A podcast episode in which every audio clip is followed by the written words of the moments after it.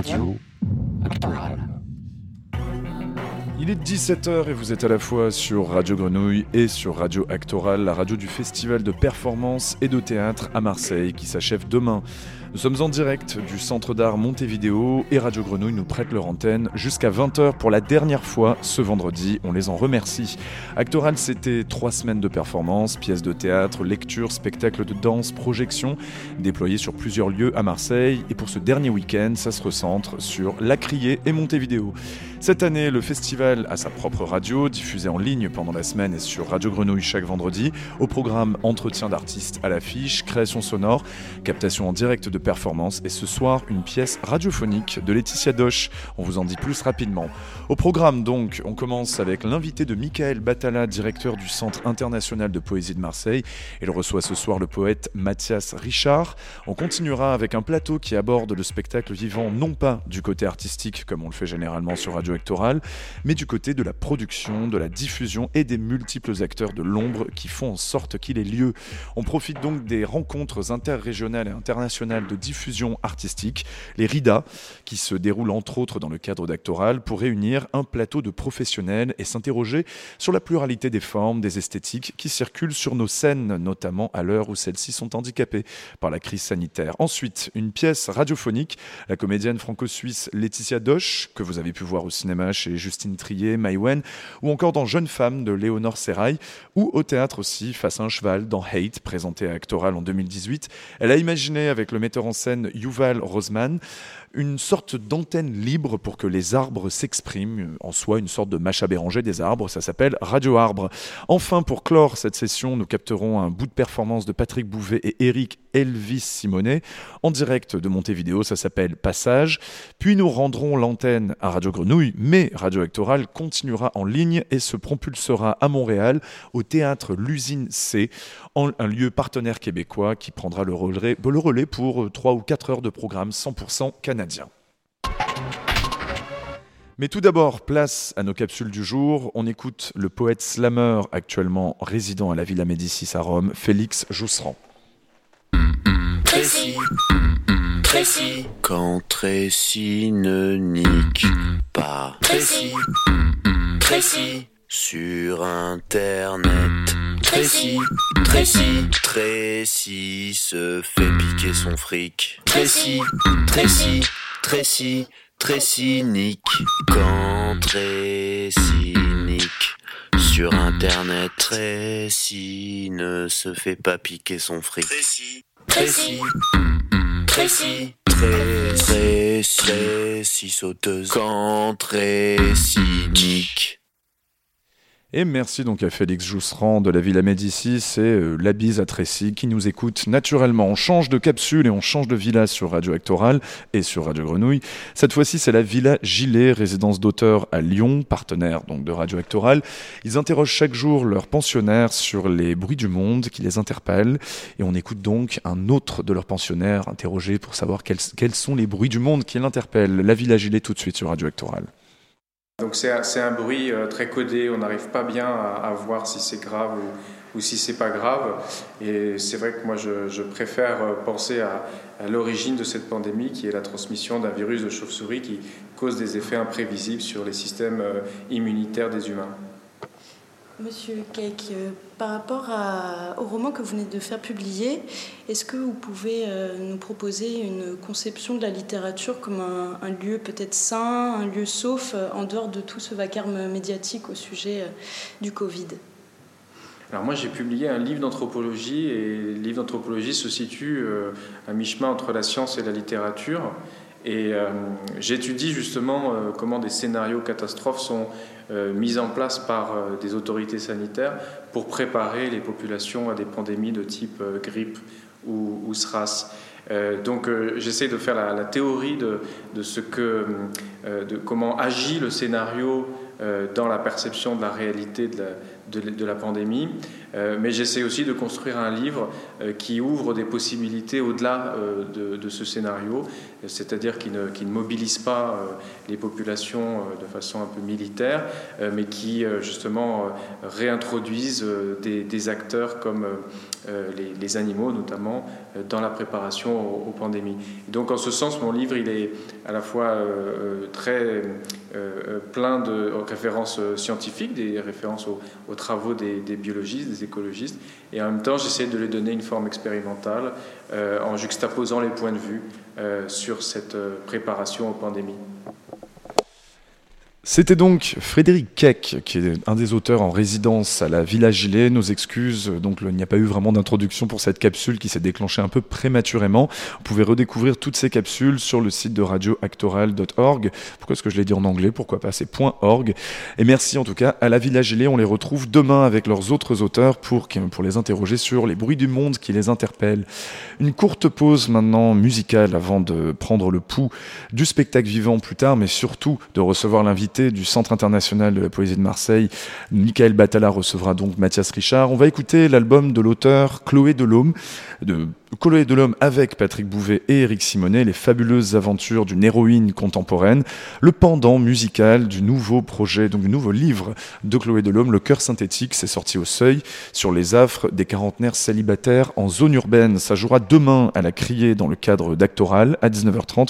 On écoute Perdu d'avance, Chloé Delhomme sur Radio Actoral pour Radio Grenouille.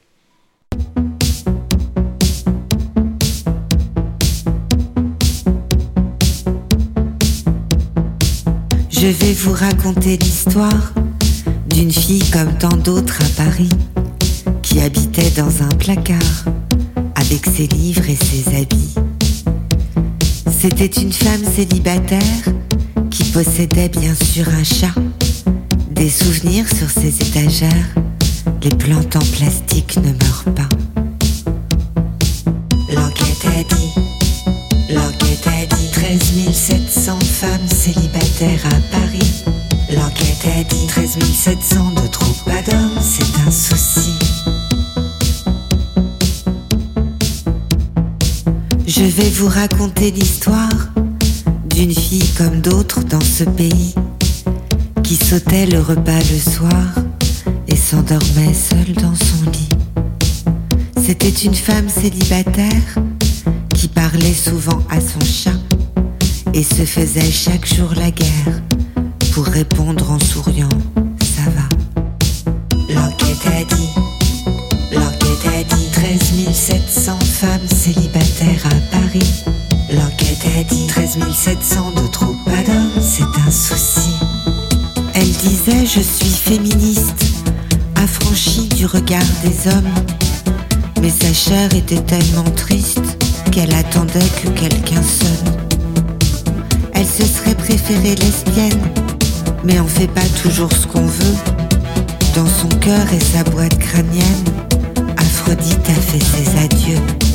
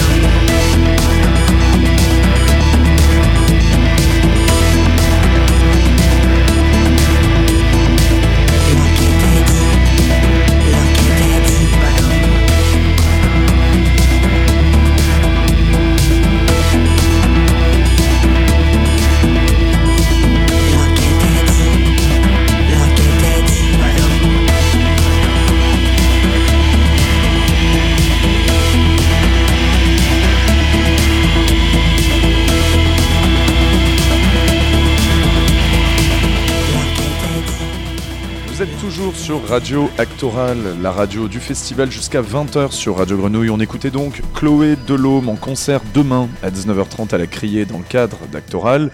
Place maintenant à notre premier plateau, celui du Centre international de poésie de Marseille. Son directeur Michael Batala est en plateau avec nous et nous allons donc lancer un premier son pour annoncer son invité qui est donc Mathias Richard. A tout de suite sur Radio Actoral.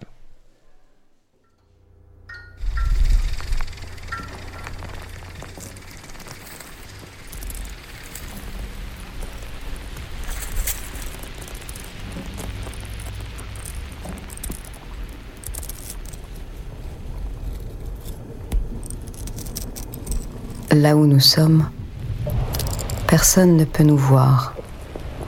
Personne ne peut nous prédire, nous pressentir. Personne ne peut se souvenir de nous. Là où nous sommes, nous sommes seuls, définitivement, seuls, nuls et non avenus.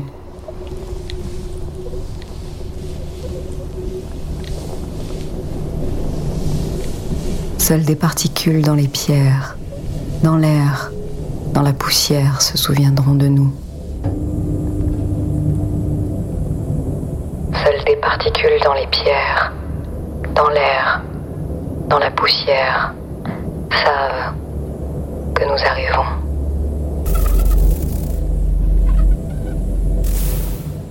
La préhistoire, c'est maintenant.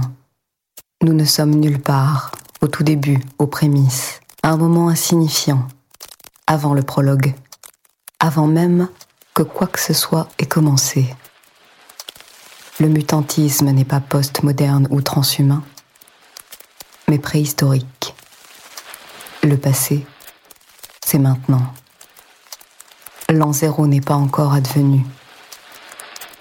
L'an zéro est à venir.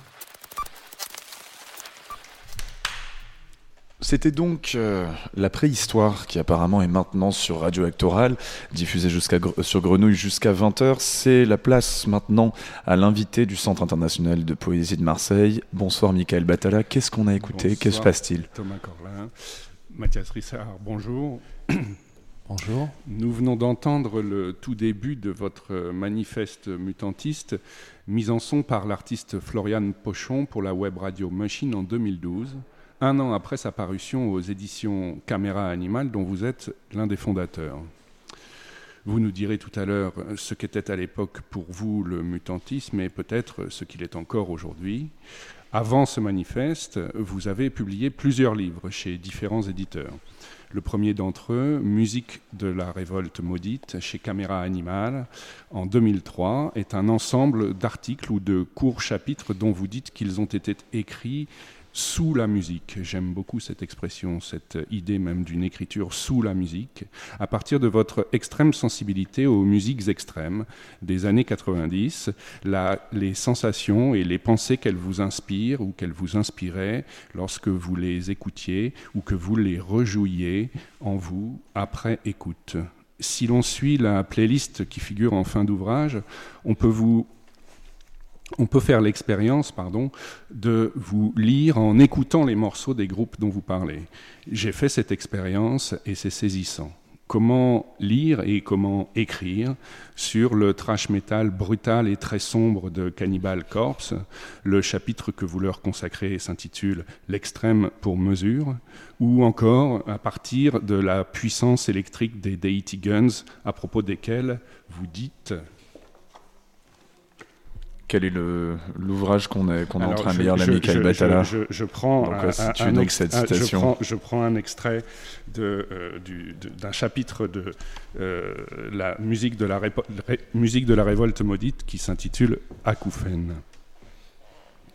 Ils sont les immeubles, ils sont la nuit, donc à propos des Deity Guns, Ils sont les avions, les télécommunications, les signaux lumineux, les autoroutes vides, le mur, la route, la radio qui passe des solos hawaïens et qui grésillent. Ils sont la course pour attraper un train vers un autre train, un RER, un avion, surtout un avion. Ils sont essentiellement quelqu'un qui fonce vers un avion, un décollage toujours recommencé, coincé dans une séquence répétitive qui chercherait à s'évader de son propre décollage, qui n'en finit pas et touche en boucle et tourne en boucle sans pouvoir s'accomplir et contempler les lumières rouges, blanches, jaunes, quelques vertes dans l'immense masse de la mégapole de laquelle on s'arrache, dans laquelle on atterrit, si près de l'océan sombre, infini et mouvant, tout d'un coup, la séquence répétitive se débloque. Wow. Plus tard, Mathias Richard, on vous retrouve en romancier à piloter le personnage d'un jeune homme en quête de visions et de rencontres à travers une Europe sombre. Le roman s'intitule Machine d'en-tête. Il est publié en 2012 aux éditions Vermifuge. Au début du livre, on peut lire le récit de l'arrivée à Marseille du narrateur pour le festival Mimi, festival qui existe toujours. Euh, je crois savoir qu'il existe toujours dans une façon beaucoup plus réduite qu'à l'époque, mais euh, qui continue de promouvoir chaque année les musiques euh, dites innovatrices. Cette année-là, il se tient au Frioul et Dorian Durand, le héros de la machine euh, sans tête s'y rend pour écouter Lucien, jeune prodige de l'ordinateur. C'est la première étape de ce roadbook, vous dites livre de route, hyper dérivant. En 2016, vous publiez Saint-Texte aux éditions Tituli, le livre est remarqué par, Claro, il fait l'objet de nombreuses critiques élogieuses, comme notamment celle de Véronique Bergen dans la quinzaine littéraire. L'extrême contemporanéité de votre écriture, de votre littérature est saluée. Mais votre activité artistique ne se limite pas à l'écriture de poésie ou de fiction. Vous êtes aussi performeur, chanteur, éditeur. Vous donnez régulièrement des performances et des concerts. Vous êtes très présent sur Internet, à la fois très remarqué et très secret. On vous connaît dans ce qu'on appelle encore parfois pudiquement les milieux de l'underground, mais votre ambition est d'inscrire votre travail dans l'espace littéraire général. Alors Mathias Richard, j'ai plusieurs commencements à vous proposer. L'expérience de la musique, qui semble être première, les livres, les formes de l'écrit, le roman, le poème, les articles, la critique, les poèmes peut-être. Mathias Richard. Ce sera ma réponse. bonsoir, bonsoir Mathias. Je vais commencer par un, un bout de texte que, écrit cette année. 2020, l'année où le cyberpunk a percé. Avec ma main de pain de mouche de mutation Suzuki, putain, j'écris des poèmes dans le ciel. Kendall Jenner, Coco Chanel, charogne sur les nuages au-dessus de la mer. À Marseille, où les gabions m'appellent, danse avec les rats. Je tire les pénalties avec la tête. Ouverture définitive, ouverture définitive, ouverture définitive. Comme un attaquant au foot, faut que je marque des buts, faut que je marque des buts, mon mental marche au but, faut que je marque des buts, je fais apparaître un mot à l'intérieur d'un autre, suis sexe fait mot. Il y a une conspiration pour que je pense. Il y a une conspiration pour me faire penser. Alors que j'avais juré de ne plus le faire, m'était soigneusement organisé pour cela. Mais on rend impossible tellement de choses tellement de chemins que par défaut, par excès, je me retrouve contraint, obligé de penser merde et à créer de désespoir la chapelle sixtine des mutations, la machine somme, merde, et enclencher des logiques futures, merde, poser les bases d'un univers, merde, imaginer d'autres dimensions, merde, c'est ma façon mécanique de penser, merde, encore, la symétrie des cimetières m'attire. La perfection, c'est la mort. Cette dernière phrase, la perfection, c'est la mort, faisait beaucoup rire à mes dépens mes condisciples de 5e A. Devise des speed machines, froides et speed, chaudes et speed, mais speed, solides bolides purs et durs. Enclencher des logiques futures, poser les bases d'un univers, imaginer d'autres dimensions, c'est ma façon mécanique de penser. Je me suis caché dans une tête. Je me suis caché dans un trou dans la tête. Je n'ai rien à voir avec ma tête, mais chercher un endroit où me mettre, et je trouve que dans ma tête, il y a des trous où personne ne fait attention, où personne ne regarde tellement tout le monde est distrait. Du coup, j'ai pu me mettre dans un trou temporaire dans ma tête, camouflé dedans. Des putains de gabians m'y font de l'ombre. Ces oiseaux me distraient. Leurs ombres dans ma pièce, c'est comme des lettres qui se promènent sur les murs. Qu'est-ce que vous voulez me dire, les gabians? Les gabians, c'est pas des gabiens, c'est des gabas et les gabarits. C'est pas ce que c'est qu'un gabian? Ah bon? Un gabian, un jour, il y en a un qui est devenu mon pote, je l'ai appelé Gabi. Quelqu'un dans ma tête a ouvert une porte. J'y suis rentré et elle s'est refermée. Derrière cette porte, à perte de vue, c'est de l'herbe, et de l'herbe, et de l'herbe, et de l'herbe, sans un arbre. Quand on est debout là-dessus et qu'on marche, on est seul à dépasser les herbes. Ça fait une drôle d'impression, on s'y sent comme désigné. Au milieu des herbes, derrière la porte fermée dans la tête. Toujours la pensée, torturante, que je devrais être quelqu'un d'autre que moi. Je suis étranger partout. Je ne comprends que ceux qui sont étrangers partout. Ma seule famille est ceux qui sont étrangers partout. Mes seuls proches sont les étrangers partout. Le peuple de ceux qui sont étrangers partout. C'était donc Mathias Richard. Euh, je vois que 2020 s'est très très bien passé. Mathias Richard. J'ai gardé les meilleurs moments. c'est donc l'année du cyberpunk. Je, je, Michael, je, me, ah, je me permets un petit peu parce que je repense à Alexandre Labruf qu'on avait reçu en première semaine. Je sais pas, Michael, Alexandre Labruf, si vous vous en souvenez, l'auteur donc qui a, qui a, publié un bouquin sur euh, un hiver à, Wuhan et euh, qui expliquait justement que pour lui ça y est c'est bon on, on, avait pu rentrer dans la, dans la SF la, la plus totale avec l'année qu'on vit j'ai l'impression que vous êtes vraiment rentré dans la SF vous aussi là Mathias Richard cette année vous étiez euh, déjà dedans, c'est ça? Oui, voilà, parce que le mutantisme veut déjà une science-fiction du présent. Ou, alors, il va falloir évoquer ce que c'est. Alors, je vais vous. Mais juste pour te répondre sur un, juste un tout petit point, le titre, c'est une référence à un documentaire qui m'a beaucoup marqué, qui s'appelle 1991, euh, l'année où le punk a percé, qui est un documentaire génial avec une tournée de Sonic Youth et Nirvana. Je vous le conseille. Euh, mmh. C'est vraiment un film génial. Et voilà. Et donc, tu as rebondi euh, là-dessus en mode l'année voilà, 2020, bah, l'année où le cyberpunk a percé. Effectivement, on est. Là, c'est une banalité de le dire, nous sommes en pleine dystopie. Ça fait déjà depuis une quinzaine d'années qu'on est dans enfin, ce qu'on appelait avant la science-fiction, mais là, on a passé un pas. C'est vrai que ça devient intéressant. Et d'ailleurs, euh, je, je, je, je, me rappelle qu'à l'occasion de, de, la sortie euh, justement de de Syntext euh, dont, dont, je parlais tout à l'heure en introduction, euh, vous aviez donné, Mathias, euh, une, enfin vous n'aviez pas donné un entretien, c'était une, une, passionnante d'ailleurs conversation écrite avec Camille Ostan qui a été publiée en 2017 sur le site... Caroline, Caroline Octan, Caroline Octan, pardon. En, en, 2017 sur le site Des Fictions.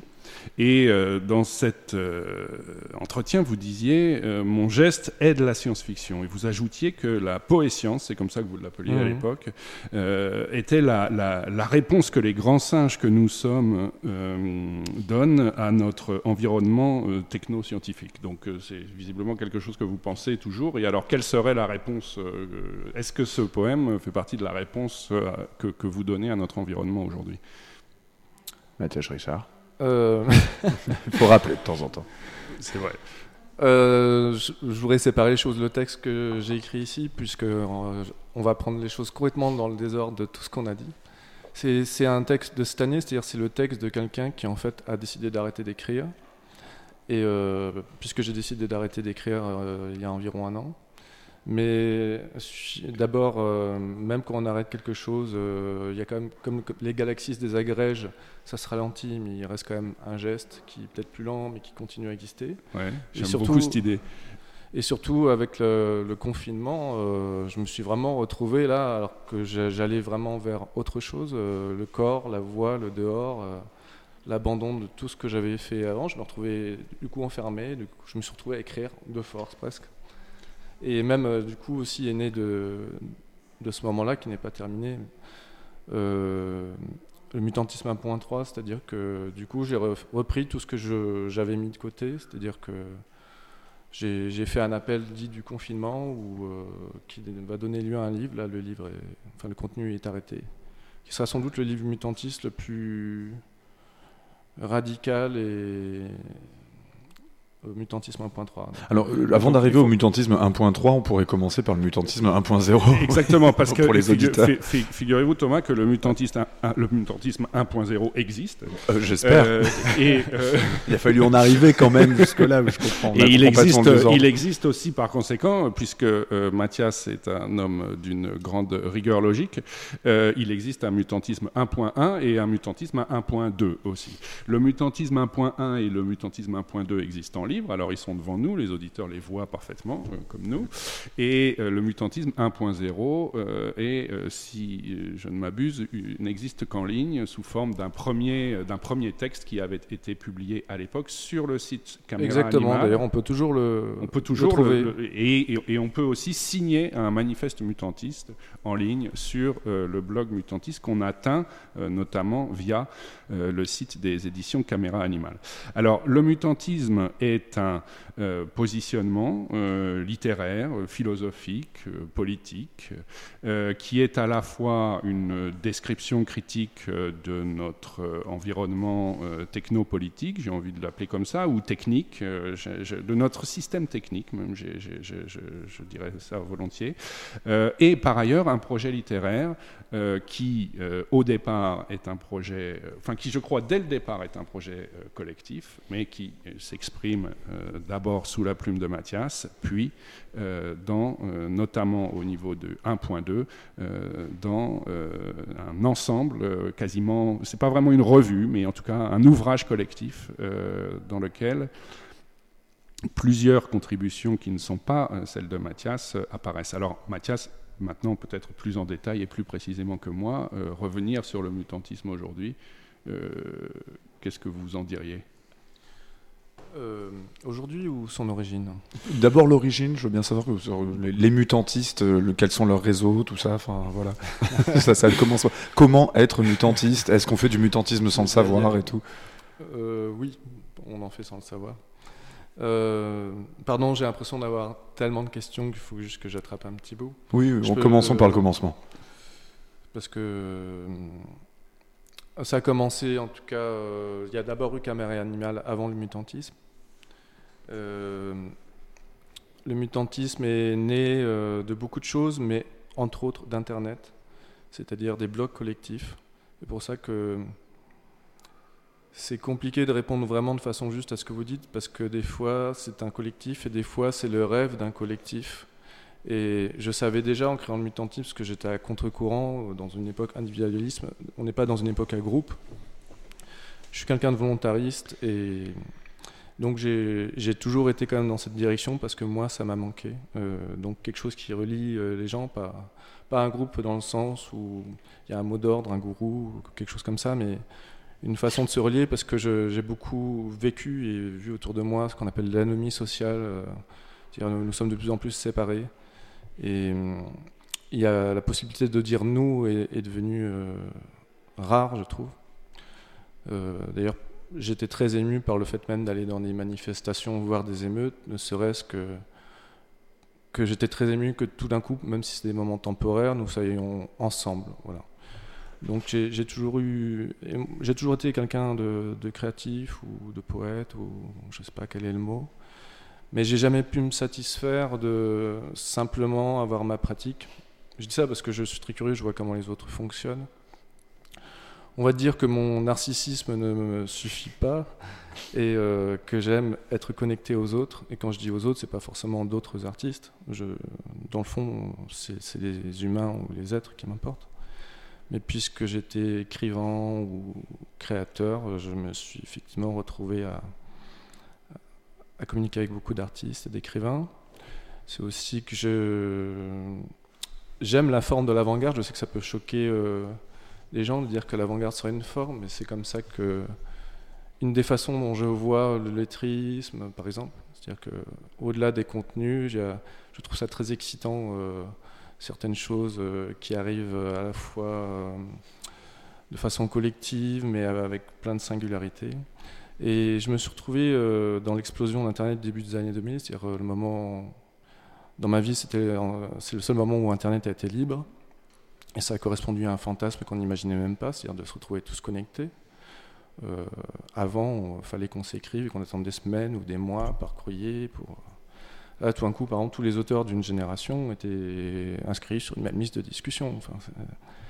Et donc il y a des blogs collectifs, euh, dont un qui s'appelle Invidation, qui, auquel j'ai participé, qui était tellement enthousiasmant, on était six ou sept, euh, il y avait un chevauchement de création, que petit à petit j'ai écrit en direct sur ce blog les premiers, ce qu'ont été les premiers chapitres du mutantisme. Euh, pour dire vite, ce blog a continué, il y a eu mi-développement et petit à petit ça, ça s'est formalisé dans quelque chose qui est devenu à la fois un site, un blog, des livres et un mouvement euh, avec des personnes euh, euh, réelles. et donc réunis, quels sont les préceptes du mutantisme, si on peut en énumérer quelques-uns Mathias Richard? Hum, J'ai du mal à répondre comme ça parce que en fait, il y a une, ouverture, par exemple, le premier manifeste, euh, je, n'esquive pas la réponse. Hein. Mhm. Le premier manifeste se termine par une adresse mail. C'est-à-dire c'est une volonté d'être en contact. Il euh, n'y a pas une seule manière d'être mutantiste. Euh, c'est pour ça que même si j'évoquais le mot avant-garde, qui d'ailleurs ce mot n'est plus d'avant-garde aujourd'hui, mais c'est à la place de ce qu'il y avait là peut-être. Peut-être. Il n'y a pas une sorte d'examen d'entrée ou des grandes exclusions. Après, euh, il y a des exclusions qui se font d'elles-mêmes, mais c'est plus pour des raisons euh, humaines souvent que, que politiques ou artistiques, ou alors euh, si c'est du politique, c'est du micro-politique, c'est-à-dire comment on se comporte les uns envers les autres. Donc,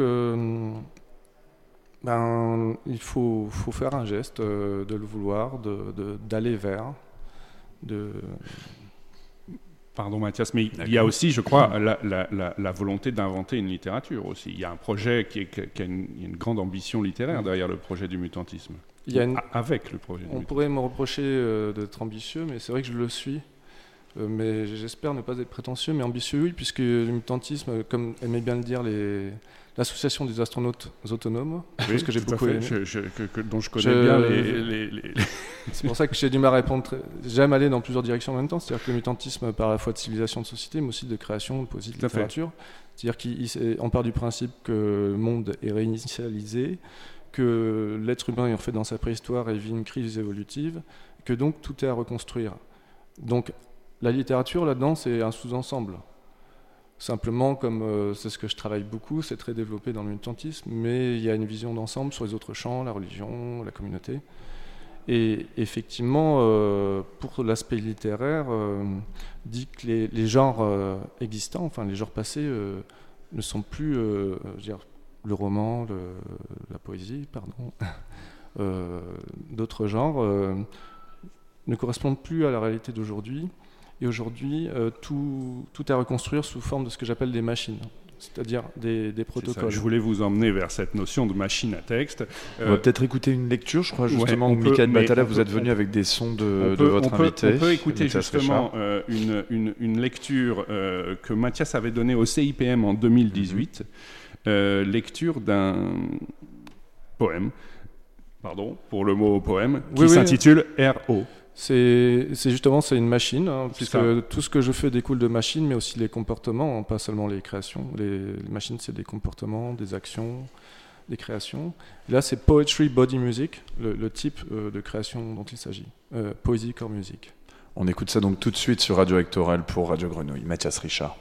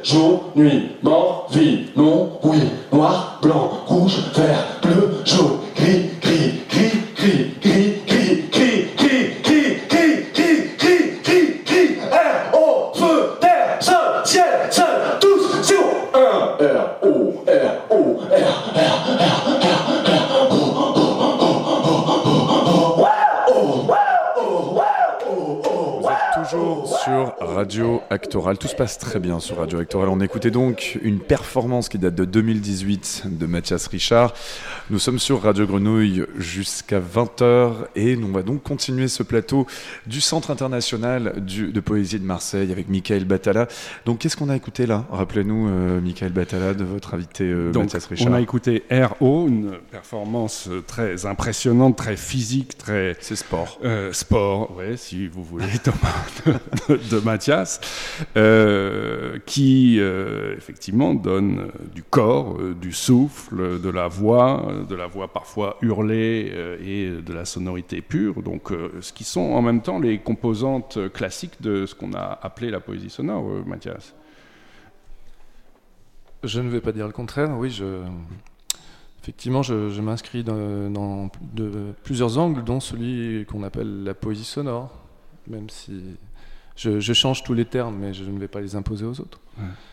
Et alors, euh, ce passage euh, à la scène, euh, en tant que poète, a pour parallèle un passage à la chaîne, à la, à la chaîne, pardon. À la- ce chaîne sont les, machines, Mathias les, machines, Richard. les machines qui m'induisent en, en- qui m'induisent en Ça- lapsus. ça ne si dérange pas du tout.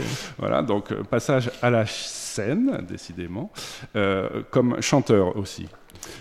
Oui, mais en fait, j'ai commencé par être chanteur Ah, et poète à l'adolescence. Et en fait, pour moi, le, rock, c'est un des mouvements principaux de poésie du XXe siècle. Je- c'est pour ça que pour moi, euh, ça va ensemble. Euh, le corps, la voix, la poésie.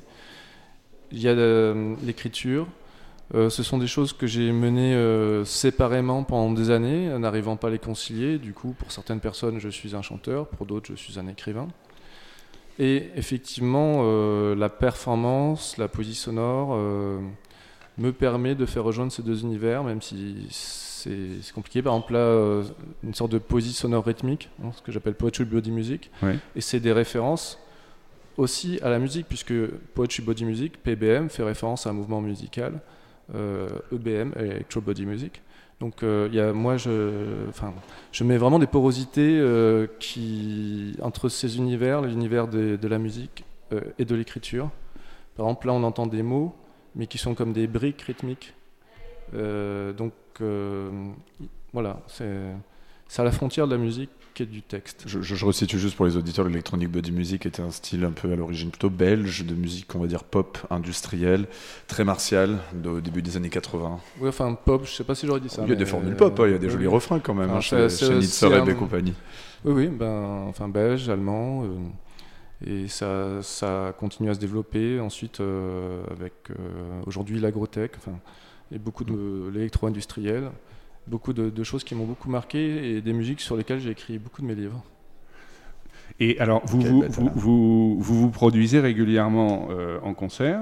Euh, à Marseille, je crois que euh, le mois dernier, euh, vous étiez, euh, si je ne m'abuse, euh, en concert, euh, je ne sais plus où d'ailleurs, dites-moi. Euh, Euh, ça m'échappe à l'instant. Étant donné que nous sommes en 2020, c'est un sujet délicat puisque en- en- là on change de C'était très un de sujet clandestin, c'est ça?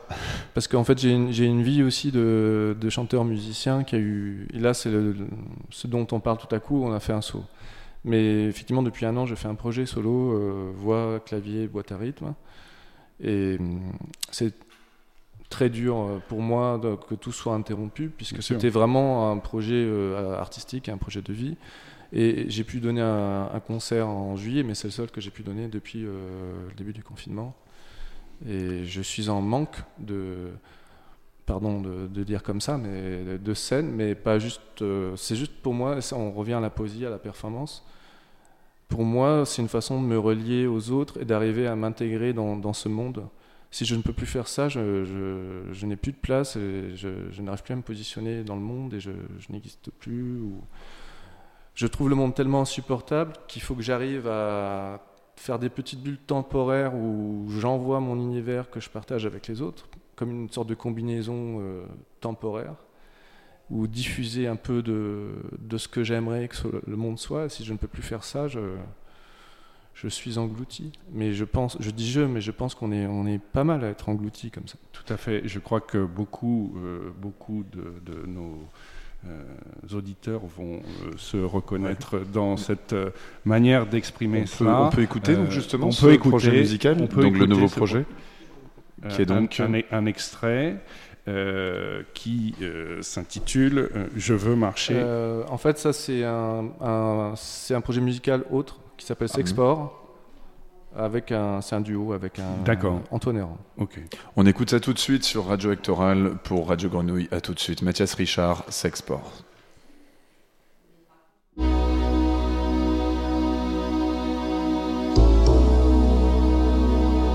La première fois que j'ai marché c'était dans un cimetière. On voit bien la lune en plein jour. Pourquoi on verrait pas le soleil en pleine nuit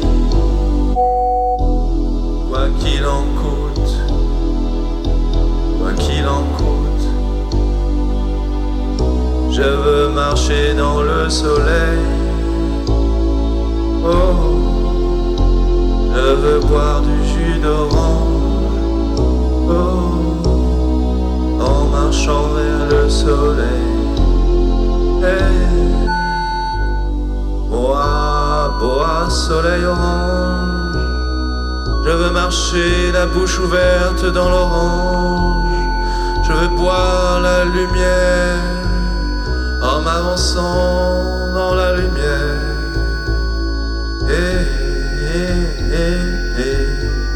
Je veux me baigner dans le soleil, comme boire du jus d'orange. Je veux boire du jus de soleil par tous mes pores, par tous mes pores, quasi nu, m'avancer dans l'aveuglement.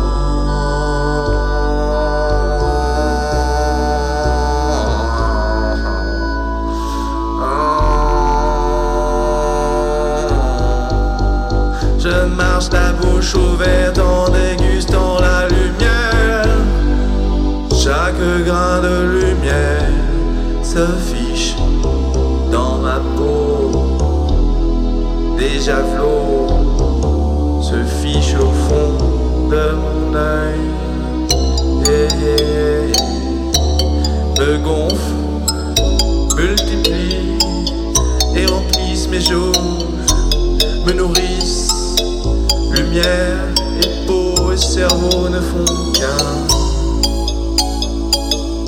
Air et nez et bras levés.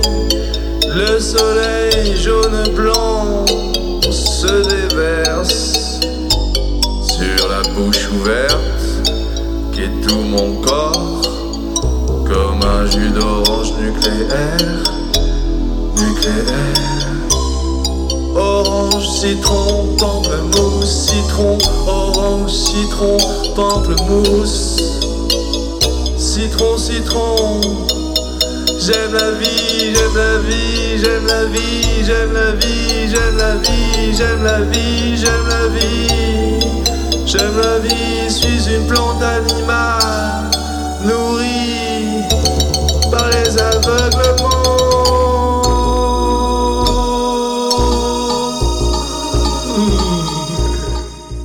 C'était donc Mathias Richard qui aime la vie. Mathias Richard, l'invité de Michael Batala du Centre international de poésie de Marseille pour Radio Actoral. Nous sommes sur Radio Grenouille jusqu'à 20h. Michael Batala, on va continuer donc avec votre invité euh, Mathias Richard. Est-ce que on, c'est le moment d'une petite lecture Mais je Pour un peu parce corroborer que, tout ça euh, euh, vous savez que les poètes, euh, ont- euh, Mathias l'a dit, les chanteurs ont besoin de chanter, mais les poètes ont besoin de dire des poèmes. Donc, On euh, a besoin de vibrer. Voilà, et de se relier. J'ai beaucoup aimé l'idée que euh, nous, nous, nous nous relions en faisant ça. Mathias Richard, on vous écoute. De quoi il s'agit cette fois-ci? Ceci est un poème de Monsieur Richard Mathias, né le 12 06 1974 à Paris 11, clinique rue des Bluets et demeurant au 135 rue d'Aubagne, Marseille 06. Fait à Marseille le 29 4 2020 à 21h20, je sous-signé. Je veux jouir avec tout mon corps, pas juste avec mon sexe et ma tête, non, avec tout mon corps, avec tous mes muscles, avec mes pieds, avec mes os, ma peau, avec mes cheveux, mes oreilles, avec mon souffle, ma bouche, mon ventre, avec mes jambes, mes poils, mes tétons, mes fesses, avec ma voix, avec mes gestes, mes postures, mes endorphines, mes substances, mes sécrétions, avec tout, avec tout mon corps. Pas juste une jouissance sexuelle, non, une jouissance totale, une jouissance d'être, une jouissance de la vie. Surgit maintenant une nouvelle culture nulle de l'annulation. La peur, c'est la mort. La peur qui gagne, c'est la mort partout. Préférer ne rien faire plutôt qu'accepter la présence du risque, alors que beaucoup d'entre nous vivons quotidiennement des risques d'autres ordres au moins aussi grands. Quand on ne peut plus rien faire, qu'est-ce qu'il faut faire? Attendre la fin de sa vie en se distrayant? Face à des écrans? Il m'est impossible d'être la personne que je suis. Tous les jours, je me demande qui je devrais être. Je ne peux pas être la personne que je suis. Tous les jours, je me demande qui d'autre je devrais être. Ne t'allonge pas, ne t'allonge pas, ne t'allonge pas. Si tu t'allonges, tu tombes. Si tu t'allonges, tu dors. Si tu t'allonges, tu meurs. Si tu t'allonges, tu ne résous pas tes problèmes. Si tu t'allonges, tu n'agis pas comme une personne responsable. Si tu t'allonges, tu te noies. Si tu t'allonges, tu perds. T'allonges pas, t'allonges pas, t'allonges pas. Tu t'allonges, tu tombes, tu t'allonges, tu dors, tu t'allonges, tu meurs. Si tu t'allonges, tu te noies. Si tu t'allonges, tu perds. Mais le plus grand jeu, mais le plus grand jeu, mais le plus grand jeu, le plus grand jeu est de ne pas jouer. C'était donc Mathias Richard, invité de Michael Batala du Centre international de poésie de Marseille. Qu'est-ce qui s'est passé, Michael Batala Je ne sais pas exactement ce qui s'est passé. Et nous, l'avons, nous avons écouté Mathias avec des yeux grands ouverts et des oreilles grandes ouvertes. Et je me demandais, en vous écoutant, Mathias, si ces poèmes euh, sont postérieurs ou antérieurs à votre décision d'arrêter d'écrire, et euh, s'ils donc euh, feront peut-être un jour l'objet de ce livre, et si ce livre est celui dont vous me parliez lorsque nous nous sommes vus hier, apparaître prochainement aux éditions Tinbad. Alors, ce que j'ai dit aujourd'hui lors de l'émission, ce sont des textes écrits en 2020, qui sont donc les textes de quelqu'un qui a arrêté d'écrire et qui est forcé d'écrire. Et du coup, ça va être un livre qui est temporairement ap- appelé 2020, ou 2020, l'année où cyberpunk a percé. Mais euh, donc, euh, le livre euh, dont vous me parlez, et, qui est celui, dont j'ai envie de vous parler, qui s'appelle À travers tout, qui est mon livre de Marseille que, que j'ai écrit euh, pendant six ans, entre euh, 2013 et 2019, qui est le livre. C'est pour ça qu'il s'appelle À travers tout, c'est-à-dire qu'il y a dix livres dans ce livre. C'est à la fois le livre euh, de, de- des performances, mais aussi le livre des pensées, c'est-à-dire c'est une variété de syntaxes. Les pensées avec un R. pensées les pensées avec un R. Des Oui. pensées pressées. Les pensées pressées. Et ça rejoint les proèmes, les, comme les proèmes de Ponge en fait. C'est un peu le même principe. Euh, euh, ouais. non, enfin Non. pardon. Mais à, à part qu'il y a pre, À part qu'il y a Pre, il y a de Pronge, de Francis Pronge. Voilà. Ouais, c'est ça. c'est ce que je pense. Et, euh, et donc ce livre, à travers tout, euh, moi c'est le livre que je- dont- que j'aimerais vous présenter, dont j'aimerais vous parler, que j'aimerais que tout le monde lise. Je pense que c'est je, je, vous me disiez que vous pensiez que c'était votre meilleur livre. Voilà, enfin, j'allais dire j'aime tous mes livres, du moins je, je, ne renie pas mes autres livres et je pense que chacun d'eux, j'ai mis tout ce que je pouvais à chaque fois. Mais à travers tout, je, crois que c'est mon chef-d'œuvre, au moins dans ce qu'on appelle la poésie. Et mm, au point que c'est après avoir écrit ce livre que je me suis dit que j'allais faire autre chose dans la vie. Mais la poésie était plus forte que vous, en fait, elle ne veut pas vous quitter. La poésie, le geste créatif. Que, en fait, s'il existe, c'est qu'il y a une raison, on n'arrive pas à s'en débarrasser comme ça. Mais euh, à travers tout, on mélange à la fois euh, toutes les formes et tous les sentiments. Euh, au lieu de faire un livre avec une forme, il y en a environ, je sais pas, une trentaine différentes qui se mélangent. Et je, suis impatient de, que ce livre sorte et le problème c'est que ce qui se passe avec le Covid ne fait que retarder la sortie de ce livre aux éditions Tinbad. Aux éditions Tinbad. Mathias Richard, on pourrait vous imaginer vous retrouver à faire quoi d'autre une fois, enfin, puisque vous renoncez donc à être poète, comme vous le disiez ou à écrire du moins euh, Je ne sais pas. Euh, en fait, euh, c'est compliqué puisque je me, moi je me pense pas comme un poète, un mhm. artiste, je me pense comme un être humain.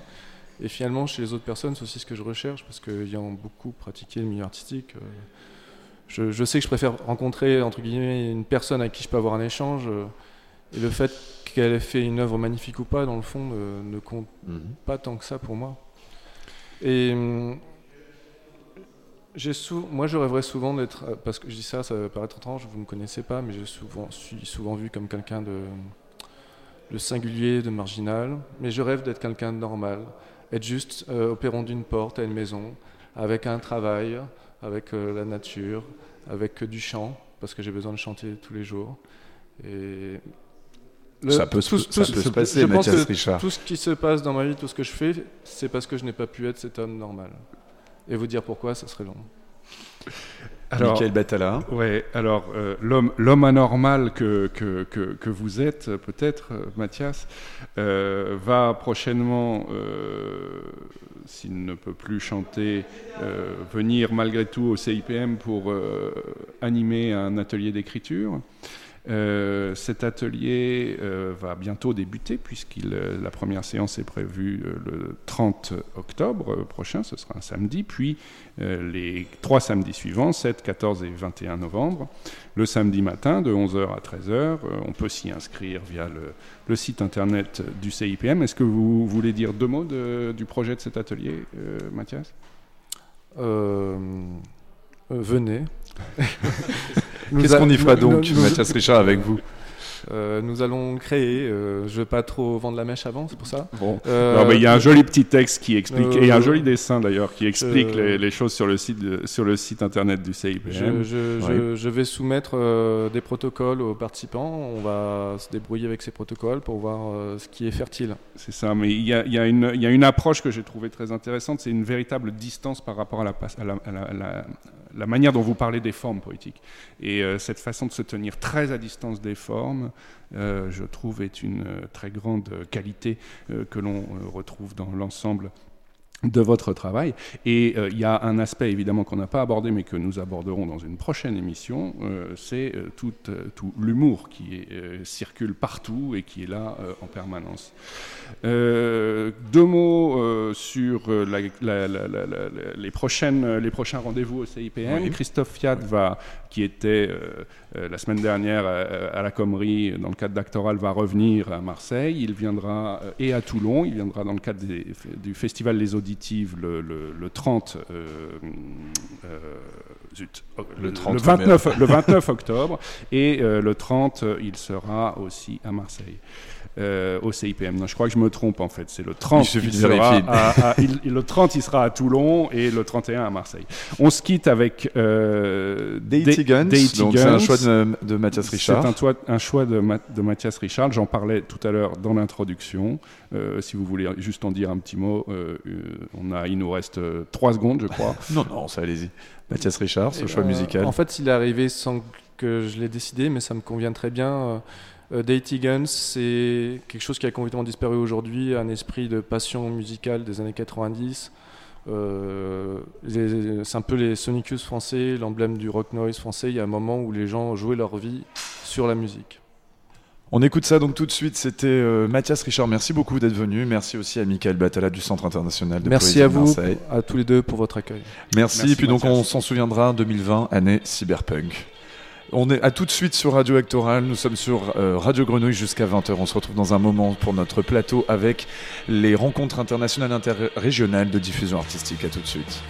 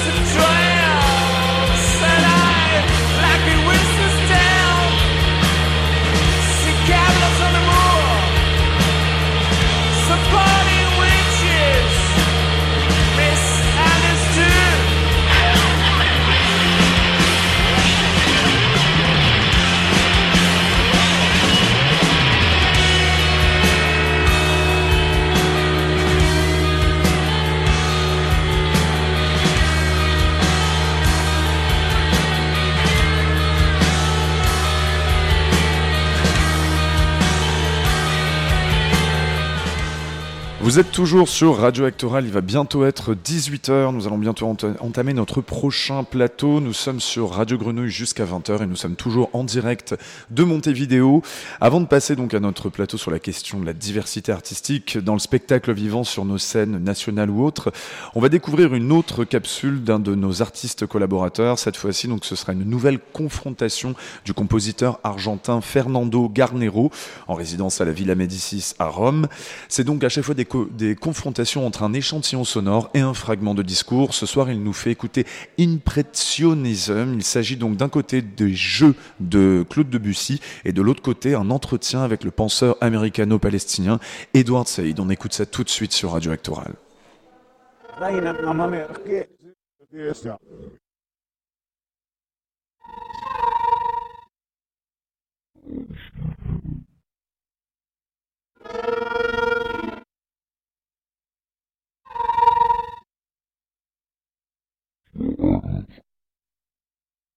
The only claim or the main claim?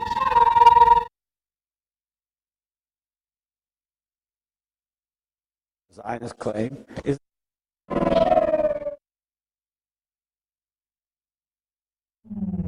Jewish claim or the Zionist claim is the only claim or the main claim. I say that it is a claim.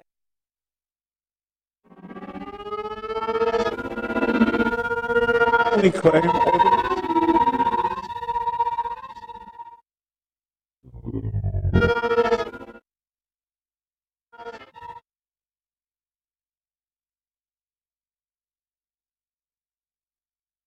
miembro, me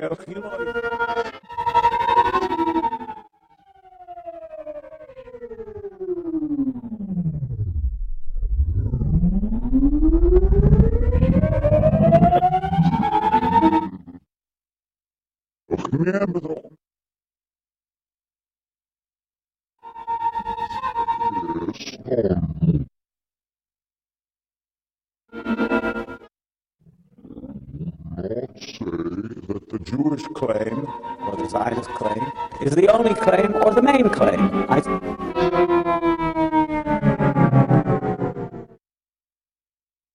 claim is the only claim. I say that it is. I will not say that the Jewish claim or the Zionist claim is the only claim or the main claim. I say that it is a claim among many others. But I would not say.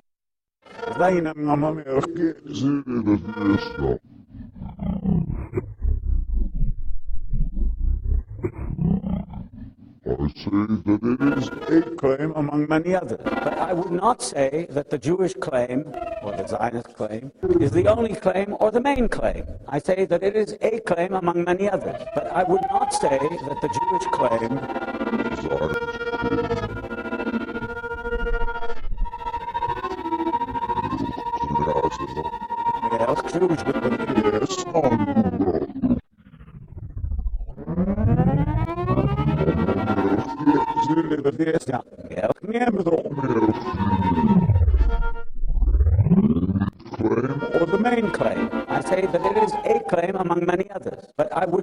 Say that the Jewish claim or the Zionist claim is the only claim or the main claim. I say that it is a claim among many others. But I would not.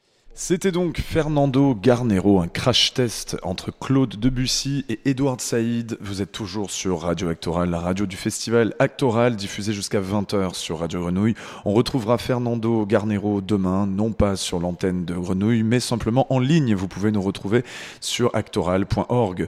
Nous entamons notre prochain plateau ce soir. Donc, dans le cadre d'Actoral et de la programmation d'autres lieux, se tiennent actuellement les RIDA, rencontres interrégionales et internationales de diffusion artistique organisée par l'ONDA, Office national de la diffusion artistique, qui soutient la circulation du spectacle vivant en France et à l'étranger via des aides et un réseau.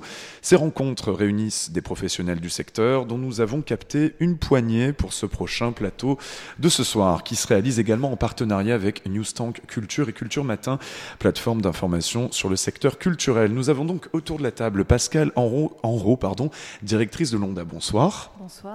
Nous avons également Marine Thévenet, chargée de mission pour le festival d'art de rue euh, Les Tombées de la Nuit à Rennes. Bonsoir. Bonsoir. Nous avons aussi, ah, on n'a pas très bien entendu ce bonsoir, on veut bien le réentendre. C'est parce qu'il fait encore jour. Bonjour, bonsoir. bonsoir. Ah, ouais, ah, bien joué pour le nom du festival. Franchement, on voit que tout est, tout est raccord. Stéphane Maffette également, euh, directeur des Subsistances, euh, lieu de diffusion et de production artistique à Lyon. Bonsoir. J'ai mal prononcé le nom, j'ai l'impression. Mal faite, mais c'est pas grave, faite. je m'offusque pas. Bonsoir, euh, hello, euh, guten Abend. Et enfin, l'artiste associé d'Erida 2020, le comédien Jonathan Drier. Bonsoir Jonathan. Bonsoir. Alors on vous a réunis parce qu'on s'interroge sur ce que l'on voit sur nos scènes nationales, notamment ici à, à Actoral dans le cadre du festival, et aussi sur l'enjeu du renouvellement et de la de- du renouvellement pardon et de la diversité des esthétiques, des formes qui sont présentées sur toutes ces scènes. Je vais commencer avec euh, Jonathan Drier parce que donc je, je vous présente un petit peu. Vous avez joué pour Jo- Jonathan Capdevielle par exemple, pour Christophe Honoré ou Hubert Collat, qui est d'ailleurs le directeur du festival Actoral. Quand vous avez été annoncé comme euh, artiste associé avec euh, donc de Serida, vous avez fait un billet radiophonique que j'ai écouté cet après-midi qui réunit différents textes et articles sur le théâtre, dans lequel vous repartez euh, de l'édition 2005 du Festival d'Avignon qui avait divisé la critique, d'ailleurs plus que le public, vous le rappelez dans ce billet en ce qu'elle était un petit peu trop en rupture avec un certain théâtre. Vous remarquez qu'à l'époque, il y avait euh, Caspal- Pascal Rambert pardon, qui avait été houspillé pour son avant-gardisme dans une création qui s'appelait, je crois, Avant et Après, c'était ça. Et euh, donc une comédienne avait hurlé pendant la pièce Qu'est-ce qu'on a fait pour mériter ça? C'est resté euh, assez célèbre. Et pourtant, aujourd'hui, ben, Pascal Rambert est un des auteurs les plus joués, je crois, à l'étranger, c'est ça, hein, les plus joués, les plus Oui, traduits également. Je me souviens plus exactement du top, euh, du top 3 dont j'ai parlé dans mon, mon petit billet, mais j'ai lu il y a un an ou deux, euh, je sais plus si c'est l'auteur vivant, c'est un, top 3 en fait, dans ce top 3 des auteurs euh, français vivants les plus joués à l'étranger ou les plus traduits ou les plus diffusés à l'étranger, enfin c'est un, un bon top 3 quand même. Dans tous les cas, pour Rambert, c'est clair que c'est le cas Voilà. puisqu'il est partout. Mais il n'est pas le premier, hein, il est le Il n'est pas le troisième, hein, premier. attention. Bientôt, bientôt Pascal. En tout cas, euh, est-ce que c'est le type de justement de faits, de- d'enjeux qui vous ont poussé, Jonathan Drier, en tant que comédien, à être justement artiste associé euh, sur sur les ondas et sur la je vois que Pascal Enro a déjà quelque chose Oui, à oui, nous je, voudrais répondre à la place de Jonathan. Ah bah voilà, Mais ça, commence. Ouais. Pascal Enro, Parce donc je rappelle, que- directrice de l'Onda. Oui, parce que donc effectivement on organise des rencontres euh, qui permettent aux programmateurs, programmatrices et aux artistes de se découvrir. Et pendant le temps de ces rencontres, on parle de projets qui nous intéressent. Et donc l'ONDA existe depuis 1975 et l'ONDA euh, organise des RIDA depuis 1975. Et depuis euh, quelque temps, on essaye de, de déconstruire un peu euh, ce type de rencontre-là, c'est-à-dire d'aller au-delà de juste euh, mettre, en, mettre en relation ou parler des spectacles des artistes. Et c'est la première fois, donc ça, pour moi, ça s'appelle pas vraiment artiste associé. C'est bon. D'ailleurs, je suis un petit peu contre le- la notion d'artiste associé, même dans les théâtres, mais c'est peut-être pas l'endroit d'en parler. Pourquoi pas, pourquoi pas? Mais euh, ça nous intéressait de, de- de raconter à Jonathan ce qu'on faisait et qu'il nous dise euh, c'est super en fait. c'est ce qui s'est passé, C'est ce que j'ai dit et puis ouais. Non mais c'est une, euh, c'est en fait, euh, moi j'ai l'impression que l'Onda, enfin de mon point de vue à moi, sert beaucoup à ça, c'est-à-dire à faire des rencontres quand même, des rencontres qui se font pas forcément euh, tout au long de l'année ou qui se font en tout cas pas aussi facilement. Et euh, là c'était l'occasion de, de discuter euh, et de, de voir comment on peut faire pour euh, pour améliorer les choses, pour trouver des, idées nouvelles, pour. euh, On va, on va tenter ça. Donc le, cette anecdote, enfin c'est plus qu'une anecdote sur, euh, sur Pascal Rambert qui donc à l'époque était totalement houspillé pour les faisait, qui on va dire euh, donc 15 ans après, même pas ça fait déjà 5 ans qu'il est quand même particulièrement connu, est devenu un des auteurs les plus, donc les plus joués, on le disait, à l'étranger puis même aussi en France. Ça dit quelque chose sur l'enjeu de la diffusion artistique et de la circulation de, des spectacles que soutiennent la, le Londa, que soutient Londa. Oui, oui, sûrement. Alors ap- après, je mettrai un bémol Mmh. euh, là-dessus, c'est que je, je pense que son travail aussi a changé. euh, Ou alors bien sûr, il fait plus exactement le type de pièce qu'il faisait à cette époque. Il y a euh, 15 ans, Pascal c'était beaucoup plus euh, expérimental, Ou disons, radical. euh, voilà, Moi, radical que avec- maintenant. ouais. Oui, puis c'est c'est quelqu'un qui, a- qui a- Stéphane Malfette. qui a été au festival d'Avignon euh, dès ses 18 ou 20 ans. C'était pas quelqu'un qui sortait de nulle part. Alors peut-être que ce spectacle avait heurté un peu euh, certaines personnes, mais en plus, il y a- bon, bref. Du coup, je pense pas que ça soit un artiste en plus très Honda euh, style. C'est vrai que l'Honda, s'il y avait un artiste à citer, ça serait, je sais pas, un, un Philippe Ken par exemple, qui a été vraiment beaucoup accompagné à, ses- à ses tout débuts. Non, je me trompe ou pas? Alors, alors puisqu'on y est, qu'est-ce que, qu'est-ce que serait l'Onda Style, comme le disait Stéphane Bah Malfette, alors, euh, Pascal Enro, directrice de n'aime artistes associés, mais je n'aime pas. On dit beaucoup, en fait, Onda compatible. En fait, il n'y a pas d'artistes Onda compatibles. Il y a des artistes qui, à un moment de leur parcours, ont besoin d'être soutenus sur la diffusion de la pièce qu'ils viennent d'être créée. Donc, et quand la pièce peut-être euh, est, moins populaire ou moins facile d'accès, c'est là où nous, on intervient pour faire en sorte que cette pièce-là soit connue et puis qu'elle puisse être repérée par les programmateurs et programmatrices et être diffusée ensuite. Donc peut-être que Philippe, sa première pièce, Philippe Ken. ouais, pardon, Philippe Ken, Mhm. sa première pièce a eu besoin d'être soutenue par l'Onda. Euh, Philippe Ken aujourd'hui n'a plus du tout besoin d'être soutenu par l'Onda. Oui, effectivement. D'ailleurs, il était Oui, même non, présent au ça. festival électoral. oui. Ju- Justement, il y a- tout euh, ce travail de repérage qui est fait par l'Onda, Pascal Enro, et vous revendiquez une certaine euh, subjectivité, en fait, dans les choix. Comment il se passe tout ce travail de, de repérage et à quel moment on se dit il faut qu'on soutienne ce spectacle-là parce que bon, ben, d'autres spectacles en ont moins besoin? Alors, le repérage se fait par une équipe de six conseillers, conseillers, conseillères qui, toute l'année, euh, circulent sur les routes de France, de Navarre, d'Europe et internationales pour découvrir la création d'artistes qui sont, pour le moment, en tout cas pour nous, pas encore vraiment repérés. Donc, ça ne sera pas ni Pascal Rambert, ni Philippe Ken. hein ou euh, ni euh, Anne-Theresa de Kersmacher, si on parle un petit peu de danse. euh. Donc, c'est des artistes qui sont euh, au début ou au milieu de leur carrière et qui n'ont pas encore suffisamment de visibilité pour pouvoir être diffusés. Donc, ces conseillères et conseillers circulent toute l'année et de toute cette, tout ce repérage, on extrait un certain nombre de spectacles qui nous semblent intéressants de présenter sur parce que c'est la présentation des spectacles en France uniquement, hein, pas à l'international, et de et de faire savoir à l'ensemble des partenaires de l'Onda, en tout cas des programmateurs et programmatrices, qu'on a découvert des spectacles et qu'il est important qu'ils les présentent. Mais on est juste un on est un lien. Hein, on a, on, on c'est pas nous, on n'est pas opérateur. Donc nous, notre travail, c'est surtout de faire en sorte que on fasse connaître euh, les, les, pièces qui nous semblent importantes. Et la nature du soutien, pour que nos, nos, auditeurs comprennent bien de l'ONDA, une fois que vraiment matériellement parlant, je dirais, donc la, la nature du soutien de l'ONDA, elle, se, elle prend quelle forme précisément, euh, Pascal Enroux Alors, elle est dans un, elle est, euh, ce qu'on a fait aujourd'hui, hein, c'est parler des spectacles. Alors, entre... je rappelle que vous étiez à la Commerie aujourd'hui, que ces Voilà. rencontres durent trois jours sur Marseille, les RIDA. Voilà. Donc aujourd'hui, cet après-midi en particulier, on a pris le temps de parler pas que l'ONDA, hein, l'ensemble des programmateurs et programmatrices qui étaient là parlent des spectacles qu'ils ont découverts, qu'ils soutiennent, etc. Donc ça, c'est euh, de l'information. Et puis ensuite, on a un volet financier, puisque le ministère de la Culture nous a confié un budget qui permet de soutenir la présence d'un spectacle dans un théâtre à un moment donné. C'est-à-dire qu'on n'aide pas le théâtre globalement ou euh, la compagnie globalement, mais on aide vraiment précisément le, un on pourra aider un spectacle qui va être présenté par exemple à Saint-Claude dans le Jura, mais ce même spectacle, s'il est présenté à Marseille, on ne le présentera pas, on ne l'aidera pas, parce qu'on pense Vous que le... des lieux, vous soutenez des lieux Non, on des- soutient vraiment la rencontre euh, d'un spectacle avec un public à un moment donné. Oui, des dates, plus exactement. Ouais, et, aussi des, moyens de, spectacles. aussi de- et aussi des moyens de, de transport aussi, de temps en temps. Eh ben, le, le soutien financier permet ça, permet euh, au théâtre et à la compagnie d'ailleurs de faire en sorte que ça soit moins coûteux pour euh, le théâtre et que la compagnie puisse être payée à un, un tarif normal pour présenter ce spectacle. On va, pour un petit peu expliquer à nos auditeurs on va- la réalité de la programmation des salles, je vais, je vais faire référence à, un- à quelque chose que Jonathan Drier euh, mentionne dans, sa, dans, sa, dans son billet radiophonique, que nous diffuserons d'ailleurs hein, demain sur euh, Radio Actoral à l'issue de la dernière euh, session de notre radio. À un moment, vous avez rencontré une programmatrice, je crois que c'est- je sais pas si c'est quelque chose qu'on vous avait raconté ou que vous avez vécu vous-même, Jonathan Drier, comédien, je rappelle.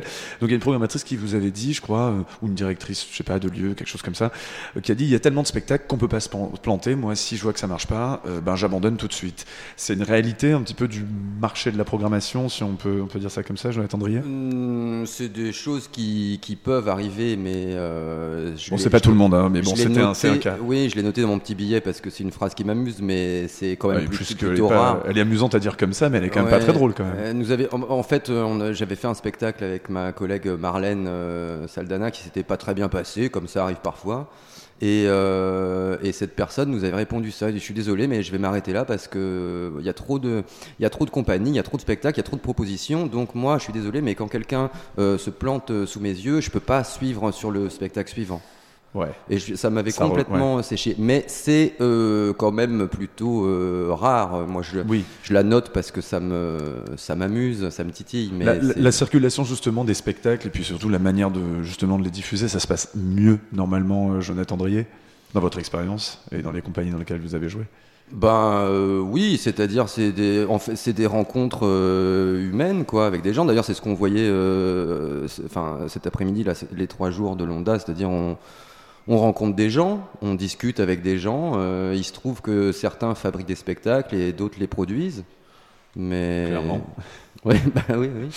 Et on sait très bien que, évidemment, les artistes ont envie de vendre leurs spectacles et euh, les programmateurs, à un moment donné, vont en acheter euh, quelques-uns euh, ou pas. Et donc, il y a toujours ce- cette petite tension-là qui, est, qui est normale, qui est la vie du, de, de, de, de ce boulot, quoi. Mais c'est, je dois dire, c'est vrai, un peu euh, euh, adouci par des propositions euh, comme celle de Derrida, quoi. J'ai- J'aimerais qu'on passe à Marine Thévenet qui va un petit peu présenter donc son, son festival de rue à Rennes, les, les tombées de la nuit. J'aimerais savoir par exemple comment est-ce qu'un organisme comme l'ONDA rentre dans la logique de votre programmation, comment est-ce que ça vous soutient, comment est-ce que ça peut vous intéresser d'avoir ce, ce soutien-là, Marine Thévenet? Ce que j'apprécie dans la, dans l'Onda, justement, à l'équipe d'aujourd'hui, l'équipe du passé, je la connais peu. Donc, euh, donc voilà, je trouve qu'il y a une qualité qui grandit, en fait, dans ces, rela- dans ces rencontres qui sont mises en place, qui sont justement euh, de moins en moins, en fait, des relations de vendeur à, à acheteur. Et on dépasse, en fait, la le contexte euh, mercantile euh, qui est euh, dans l'économie même de la culture. Et ces moments de Rida sont euh, vraiment, euh, pardon, faut que je me rapproche du micro, pardon. Euh, on, on, on s'y habitue au bout d'un moment. C'est Rida euh, crée euh, des moments de relation qui sont qualitatives et qui permettent des conversations qui, en effet, sont des rencontres, qui sont peut-être des rencontres parfois personnelles dans tiens, quels sont les intérêts des uns des autres et moins mon spectacle parle de ça. Et du fait de la qualité des relations intellectuelles qui se créent entre les deux, ou entre les trois, ou entre les dix, naissent après peut-être des euh, possibilités de, de, de collaboration euh, professionnelle. Et ça, c'était pour rebondir un peu à oui. ce que Pascal disait tout à l'heure. Et dans le cadre des Tombées de la Nuit, qui est un festival en effet qui a lieu en juillet et qui est plutôt espace public que rue, je dirais. Bon, ça, c'est pour les amateurs de sémantique. Euh, et qui a une programmation ici tout au long de l'année. Ces rencontres-là, c'est ce que je viens de dire, c'est-à-dire euh, tout d'un coup on rencontre des, des, des, personnes, des intérêts et des intuitions Mmh. en fait euh, intellectuelles et sensibles qui après font naître des projets. Après, très concrètement, si on parle Mhm. là, Oui, quels sont les qui projets qui, justement, ouais. euh, précise, euh, il y a des spectacles en effet qu'on accueille au Mhm. Tombé de la Nuit, qui naissent, qui sont facilités ou qui ont été nourris euh, par euh, des, un système de tournée mis en place par l'ONDA, euh, financière, une aide financière à la tournée euh, parce qu'on est, parce qu'on est partenaire, ou bien des repérages qu'on a pu faire justement à l'île de la Réunion, et tout d'un coup on dit, ah tiens, ce spectacle-là, On veut le faire venir. on, Comment faire on est plusieurs, Ouais. on se rend compte veut- qu'on est plusieurs à, faire- à vouloir faire venir, et donc on se met, euh, on se met ensemble. Pascal Enroux voulait rajouter donc. euh, Oui, parce que je voulais dire, euh, c'est toi Jonathan qui a dit acheter vendre et, et, euh, Ah. ma- Il y a des mots, il y a des catchwords qu'il va pas falloir utiliser dans Pascal. Mais oui, oui, non, mais parce que c'est intéressant, parce que effectivement, il y a une tension dans ce secteur. euh, on parlera sans doute de la pandémie après, mais il y a une tension dans ce secteur parce qu'il n'y a non pas trop de compagnies, mais beaucoup de productions, beaucoup de spectacles. Et donc, les programmateurs, programmatrices sont pas tous en capacité de, de voir tout et de pouvoir inviter. Et puis, de l'autre côté, les artistes euh, sollicitent les programmateurs et programmatrices et ont le sentiment qu'ils ne sont pas écoutés. Donc nous, le travail que l'on fait, c'est d'essayer de dénouer cette tension-là. Et donc plus que de travailler sur la diffusion, on travaille sur la relation. Voilà. On, est, on essaye de développer une politique de la relation à Londa. J'aimerais, avant qu'on fasse une petite pause musicale, qu'on écoute également donc les subsistances à Lyon avec euh, Stéphane Malfette. Comment intervient par exemple le soutien de l'ONDA dans la programmation de- des subsistances, qui est à la fois un lieu de production, de création, mais aussi de diffusion artistique à Lyon? Ouais, alors c'est un peu un- une, euh, une association euh, souvent paradoxale, parce qu'en fait, nous, on n'est on n'est pas vraiment un lieu de diffusion. On montre euh, beaucoup de, de spectacles dans nos murs, mais c'est une équation euh, euh, avec des, des, des artistes qui sont en résidence. On est vraiment un lieu de travail pour les artistes. On a même des hébergements. Euh, et puis, il y a plusieurs euh, studios de répétition.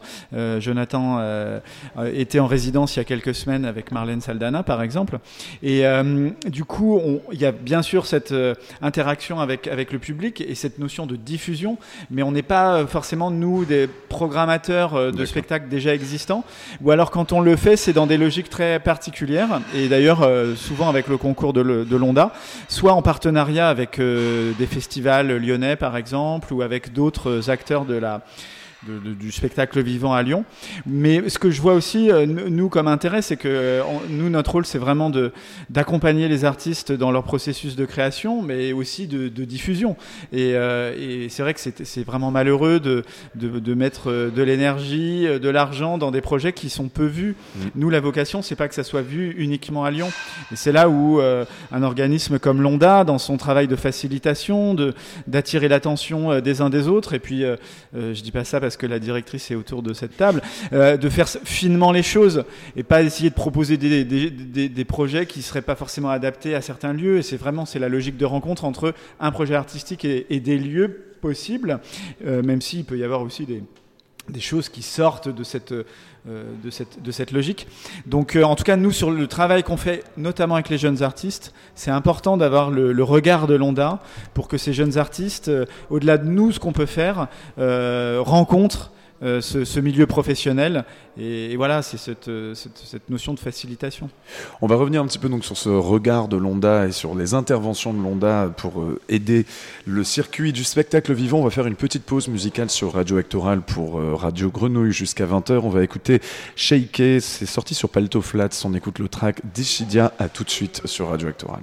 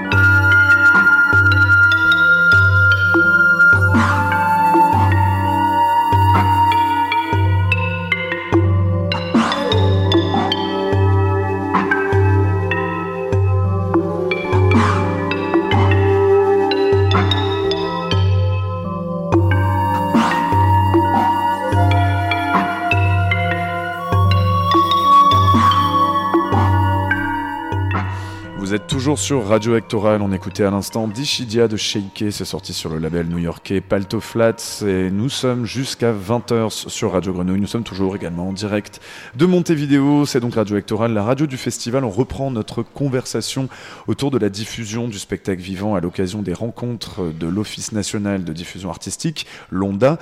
Donc diffusion du spectacle vivant qui peut être mise à mal, surtout actuellement. Je rappelle que nous avons autour de la table Pascal Enrault, donc directrice de l'ONDA, Marine Thévenet, chargée de mission pour le festival d'art de rue, plutôt d'espace public, pardon, Les Tombées de la Nuit à Rennes, Stéphane Malfette, directeur des Subsistances, lieu de diffusion et de production artistique à Lyon, et enfin l'artiste associé d'Erida, d'Erida pardon, 2020, le comédien Jonathan Drier. J'aimerais qu'on attire votre attention sur une situation qui d'ailleurs vous attire déjà votre attention. C'est un cas d'ingérence qui ne date pas d'hier, mais en tout cas il est assez récent dans l'actualité. Ça s'est déroulé donc au Centre dramatique national et au Théâtre de Lorient, et également au Théâtre de la Méridienne, scène conventionnée à Lunéville. Il y a eu donc les, la mairie, les, euh, les, collectivités territoriales qui ont essayé, même très directement, par le biais plus ou moins de menaces, ou en tout cas de, de, de missives, de lettres, d'intervenir dans la programmation des lieux. Alors Pascal Enroux, je crois qu'on en avait déjà un petit peu parlé, ce ne sont pas des situations qui datent d'hier, ce que vous me disiez, mais par contre qui risque de se banaliser avec le, on va dire, le passage, le désengagement de l'État sur les questions culturelles, c'est cela? Bah, Non, non, enfin oui, oui et non. Mhm. Allez-y. euh, ce n'est pas que l'État se désengage, l'État est encore très très engagé euh, sur l'ensemble du territoire. C'est que de plus en plus de collectivités territoriales sont entrées dans les financements des, des théâtres et qu'il y a par ailleurs beaucoup de théâtres qui n'ont pas de financement de l'État. Et donc, euh, comme l'État est plus a, a, un rôle régulateur, quand l'État n'est pas là, c'est les collectivités territoriales qui directement s'intéressent à ce que fait le théâtre. Elles sont plus en lien, ces collectivités, avec les électeurs, donc avec les habitants, et elles essayent de répondre à une demande, une demande fantasmée des habitants, on va dire. Mm. Donc, euh, de fait, à Lunéville, euh, l'adjointe à la culture a dit euh, Bon, bah, moi, j'ai rencontré des habitants qui m'ont dit que la programmation du théâtre, c'était pas très bien. Donc, euh, bah, je vais demander au directeur de partir et puis je vais moi-même euh, faire la programmation. Donc, c'est. Et, et, beaucoup de collectivités aujourd'hui euh, mettent ça sur le compte aussi du Covid et donc la difficulté de, finance, oui. de financer euh, les théâtres. Covid. Voilà. Oui, et de dire bon ben la culture c'est peut-être pas prioritaire, donc on va donner moins d'argent des théâtres. Donc on a ce cas-là à Lunéville effectivement, on l'a à Lorient, on l'a à Alfortville. On, on va revenir dessus. Vous évoquiez Narbonne aussi, à apparemment. Narbonne qui est en difficulté. Alors après, ce n'est pas que des. Euh, Lunéville, il n'y a pratiquement pas de soutien de l'État, mais Narbonne, c'est une scène nationale. Or, de fait, le maire de Narbonne n'est pas très satisfait de la programmation de la scène nationale et euh, rentre en conflit aujourd'hui avec, euh, avec l'équipe de la scène nationale. Il se passe comment ces conflits? Parce que donc c'est des choses qui sont déjà arrivées historiquement. Bon là pour le cas, pour le coup il y en a plusieurs en même temps. Comment ça se, enfin ça se solve comment au final? Ben, Par exemple Lunéville, c'est euh, c'est bon ben vous faites la programmation jusqu'au 31 décembre 2020 et puis après je reprends la main. Alfortville, c'est tout ce que vous tout ce que vous avez décidé de programmer la saison suivante, on, je laisse tomber. Donc ça c'est assez violent. Il y a 22 compagnies qui avaient été programmées mmh. et donc 22 compagnies qui se retrouvent sans, sans programmation, mmh. hein, sans date. Et euh, le maire dit ben non, moi ça ne me convient pas. Il faut faire des seuls en scène. Bon, on le sait, hein, c'est pas des c'est pas nouveau. Sauf qu'il y en a un peu plus. Les seuls en scène Ils veulent des seuls en scène ah bah oui, D'accord, oui, oui. parce que ça coûte moins cher. Et puis que c'est drôle, et puis que ça convient mieux à. Il y a moins de prise de risque artistique. Euh, mmh. Donc euh, après, chaque, chaque cas est un cas particulier aussi. Hein, c'est que qui, finance, comment les financeurs s'entendent entre eux ou ne s'entendent plus. Et de fait, c'est ce qu'on pouvait dire tout à l'heure, c'est que l'État a moins de, moins de pouvoir aujourd'hui. C'est-à-dire que c'est pas parce que c'est une scène nationale qu'elle va être protégée de, de, la volonté de collectivités locales de, de s'ingérer dans, de, dans la programmation. Cette question de la prise de risque artistique, euh, Pascal Enrault de Londa, comment est-ce que justement vous la soutenez? Et puis surtout, elle, on est d'accord que ça rentre totalement dans le travail de, pro, de la programmation d'un lieu. Ça fait partie de ses responsabilités aussi. Oui. Comment enfin, on répond, par exemple, quand on a le, les collectivités territoriales qui disent Ah ben non, euh, nous on connaît, on sait ce que veut le public euh, bah, euh, après, c'est Stéphane, il saura mieux en parler justement. que moi, parce qu'il est directeur d'un théâtre. Mais euh, on, quand on est directeur d'un théâtre, tout dépend sur quel territoire on est. Quand on est à Lyon, on est dans une, dans une certaine concurrence, parce qu'il y a beaucoup de théâtres. Donc la ligne qu'on décide d'avoir, elle est aussi euh, fonction de ce, que, de ce que les autres théâtres font. Mmh. Euh, la même chose euh, pour les tombées de la nuit à Rennes.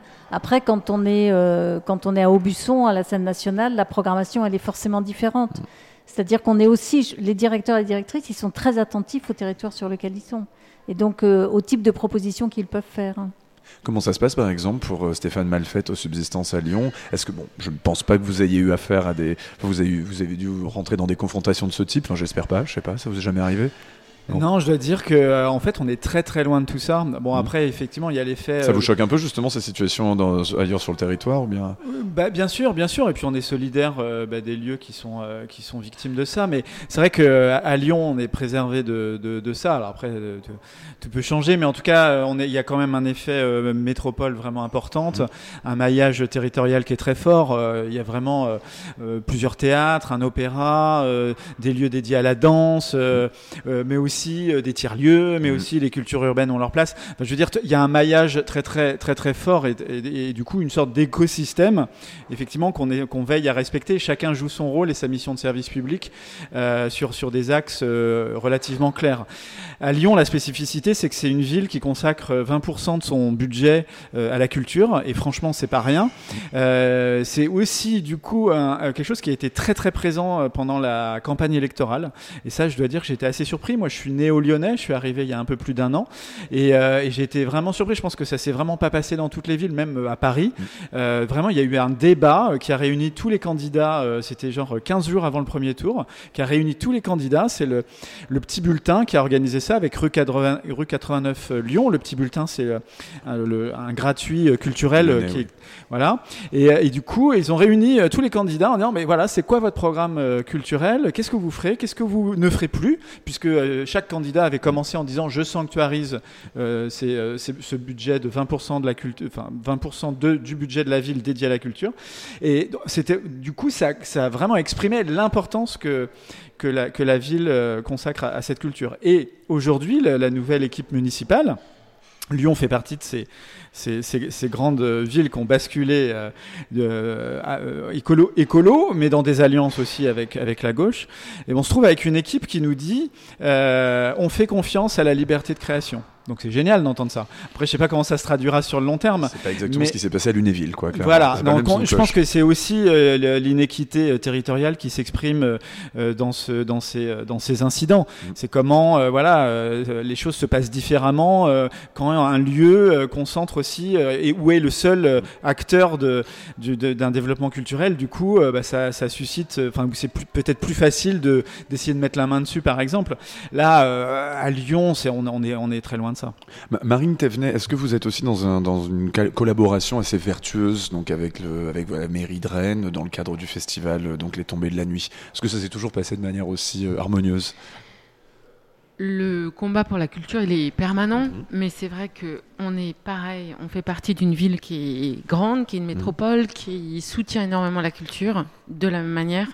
C'est-à-dire, il y a, euh, je, je rejoins en fait ce que dit Stéphane, Mhm. c'est-à-dire qu'il y a beaucoup euh, d'opérateurs culturels euh, sur Rennes et sa métropole. Euh, on a chacun notre place, on travaille en collaboration les uns avec les autres. Nous, tombés, en plus, on a une mission de la ville de Rennes qui s'appelle euh, Les Dimanches à Rennes, qui vient chapeauter un peu un programme euh, culturel et artistique, culturel, on va dire plutôt, euh, sur toute l'année, euh, qui vient justement nourrir un peu euh, la présence euh, et, et- et- et mettre en valeur en fait la présence culturelle sur la ville. Et on travaille, de, on est en dialogue permanent en fait euh, avec les politiques locales. Donc c'est ce dialogue-là qui fait que ça fonctionne, mais c'est un dialogue qui est aussi possible parce que nos interlocuteurs nous écoutent. Il y a un rapport donc de confiance avec entre Oui. votre programmation et, euh, et la mairie de Rennes. oui, et voilà, même ouais. s'il peut y avoir des conflits. Mm. euh, Ça on arrive est, parfois, on euh, peut quand même de temps en temps devoir se justifier, répondre un peu de Ah son bah, cahier des charges hein, en tant que du- programmateur. bah, ouais. ça, c'est le travail, Et on se justifie comment, justement, quand on est face euh, à ces. euh, Bah, on défend des idées, on est d'accord, pas d'accord, et puis on, et puis à un moment donné, il y a quand même, euh, euh, oui, c'est le dialogue, quoi. On Mm. s'écoute, on voit, et puis malgré tout, on a, on nous a donné les clés pour Mm. être euh, maître de la maison, donc euh, il faut mettre en valeur euh, cette conf- confiance-là.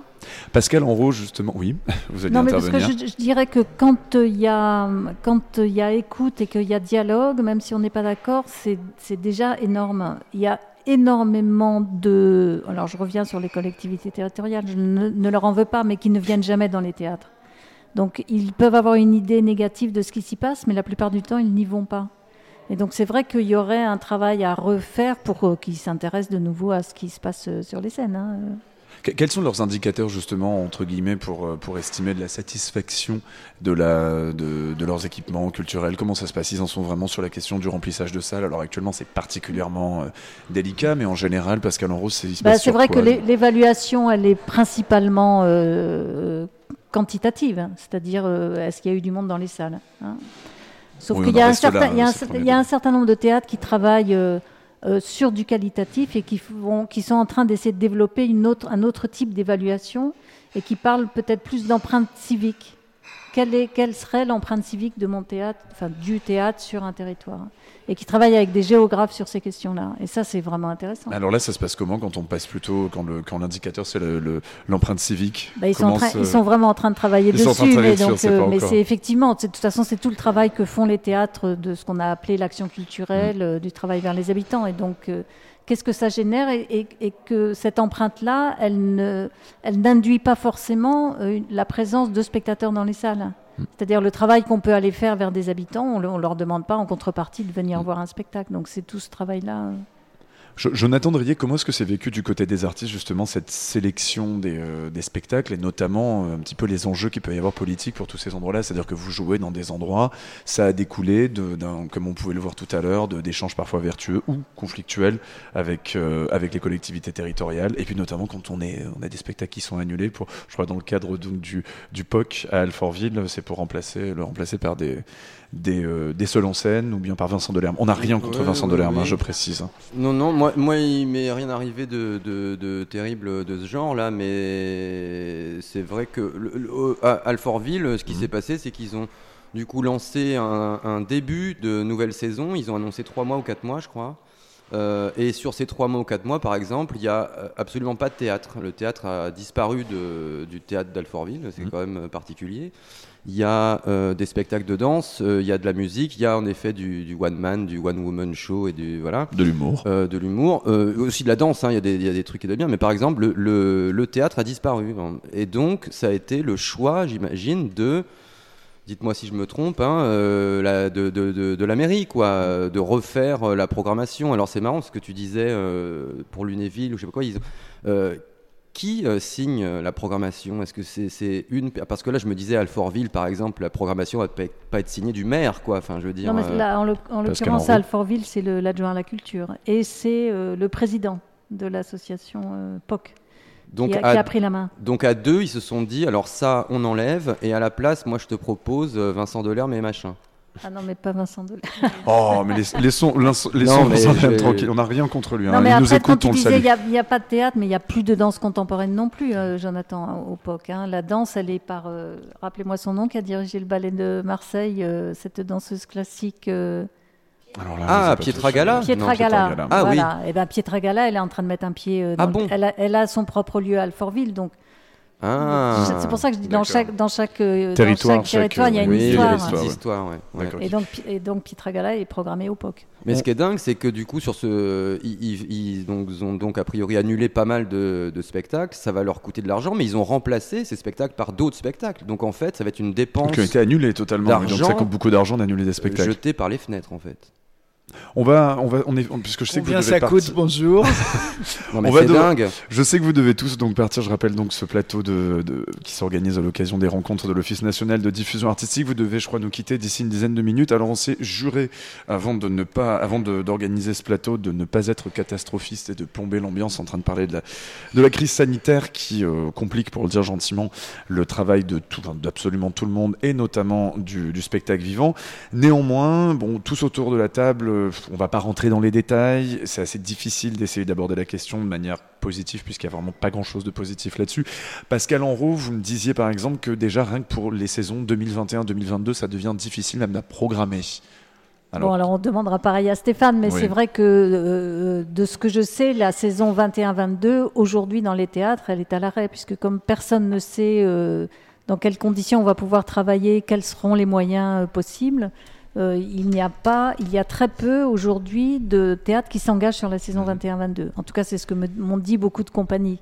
C'est de peur Euh, justement de ne pas avoir les mêmes subventions, euh, les mêmes montants de, alloués. De ne pas savoir où on va. Enfin, euh, on ne sait pas où on va aujourd'hui. Et même en termes de production, les créations, est-ce qu'il y a eu des gels également Bah, sur les... Il y a eu beaucoup de, de productions qui ont, qui ont été arrêtées, donc il va falloir qu'elles recommencent, sauf qu'il n'y a pas les espaces pour travailler, il y a moins de financement.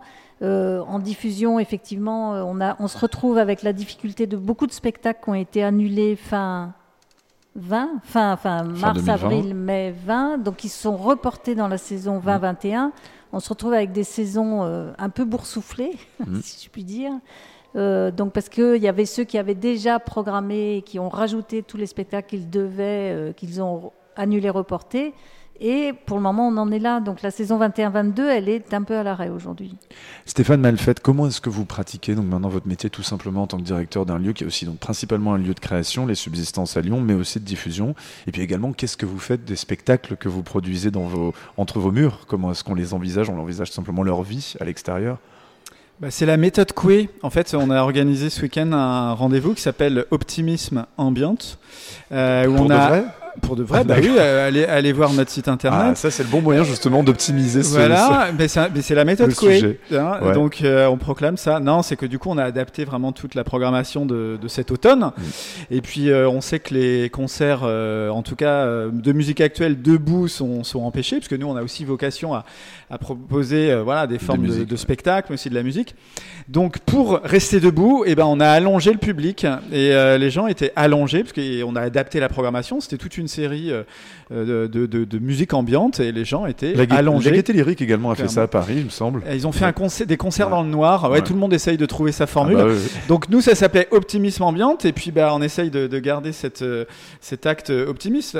Mais bon, euh, effectivement, ce que décrit Pascal, euh, bah, c'est en train de se, se traduire, hein, les effets d'embouteillage. Et puis autant c'est... C'est compliqué et difficile de, de reporter des spectacles qui existent déjà, mais reporter des spectacles qui n'existent pas encore, c'est encore plus compliqué parce que la logique de création, euh, bah, voilà, sur, c'est- ça se déploie dans plusieurs lieux, plusieurs partenaires, euh, selon une temporalité qui varie entre un, euh, un an et demi et voilà deux ans, voire plus. Donc du coup, c'est ça, qui- c'est ça la, la difficulté. Alors c'est vrai que nous, on n'est pas dans une logique où finalement l'année 21-22 est à l'arrêt. C'est plutôt comment on arrive à trouver de la place parce qu'il y a un effet de, de- de- de- d'embouteillage. Et puis euh, l'incertitude, elle est surtout euh, nous sur les financements publics, hein, parce qu'on dépend beaucoup, notre mission dépend beaucoup des, des financements publics. Et euh, bah, c'est du coup là, c'est le manque de garantie sur le fait qu'on puisse avoir des financements à la hauteur de ce qu'on a aujourd'hui sur l'année 2020.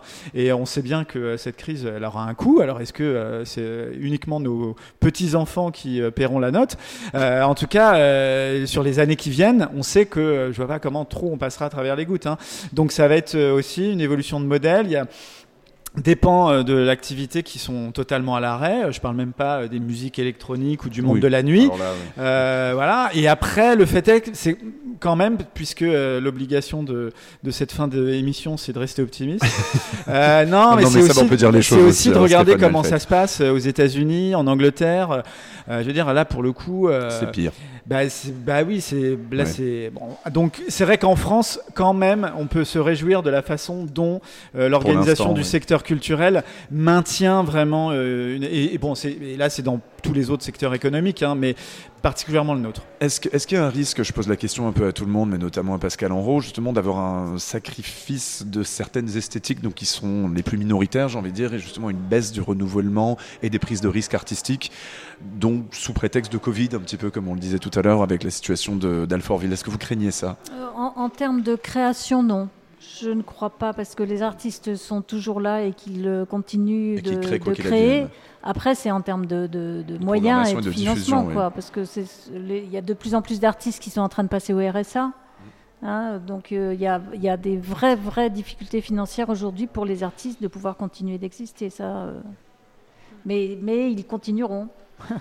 Je- Jonathan Drier, là, par exemple, pour les, pour, les, pour les projets sur lesquels vous travaillez, est-ce que vous sentez, est-ce que vous vous inquiétez déjà un petit peu sur, sur une menace, justement, du- selon le type de spectacle euh, sur lequel oui, vous. oui. oui, oui, nous, par exemple, on a, on a dû euh, revoir nos plans à l'envers et une pièce de groupe qu'on avait prévu de faire cette année, on la reporte à l'année d'après parce que ça nous semblait beaucoup trop difficile d'être à, à 10 sur un plateau. euh, Pour des questions de moyens, vous n'étiez pas sûr vraiment de la pour- production on devait, on devait commencer en, en juillet, en, en mois de juillet, on savait pas du tout ce qui lancerait, des conditions sanitaires, des, choses à respecter, Ouais. etc., des masques et tout. On a, on a préféré de nous-mêmes. Ça allait être trop lourd en termes de trop- production et impossible ouais. de respecter les, conditions Du sanitaires. coup, on avait déjà un autre projet en cours qui est un solo, donc qui euh, est beaucoup plus facile à mettre en place. D'ailleurs, j'ai bien peur que ça devienne un peu l'année des solos et la, la saison 21-22. hein.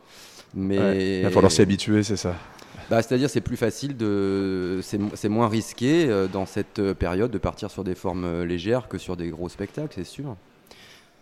Euh, on, va, on va revenir un petit peu aussi donc, sur euh, Marine Thévenet pour le festival, pour un- surtout un festival comme le- le- les espaces publics. On a par exemple ici à Marseille un lieu comme lieu public, elle a fait art qui défendent beaucoup ces esthétiques-là. Ça a été très compliqué pour eux. Ce qui a été assez étonnant, c'est qu'on s'est rendu compte que les, les formes euh, en extérieur ont beaucoup attiré les scènes, on va dire le circuit généraliste.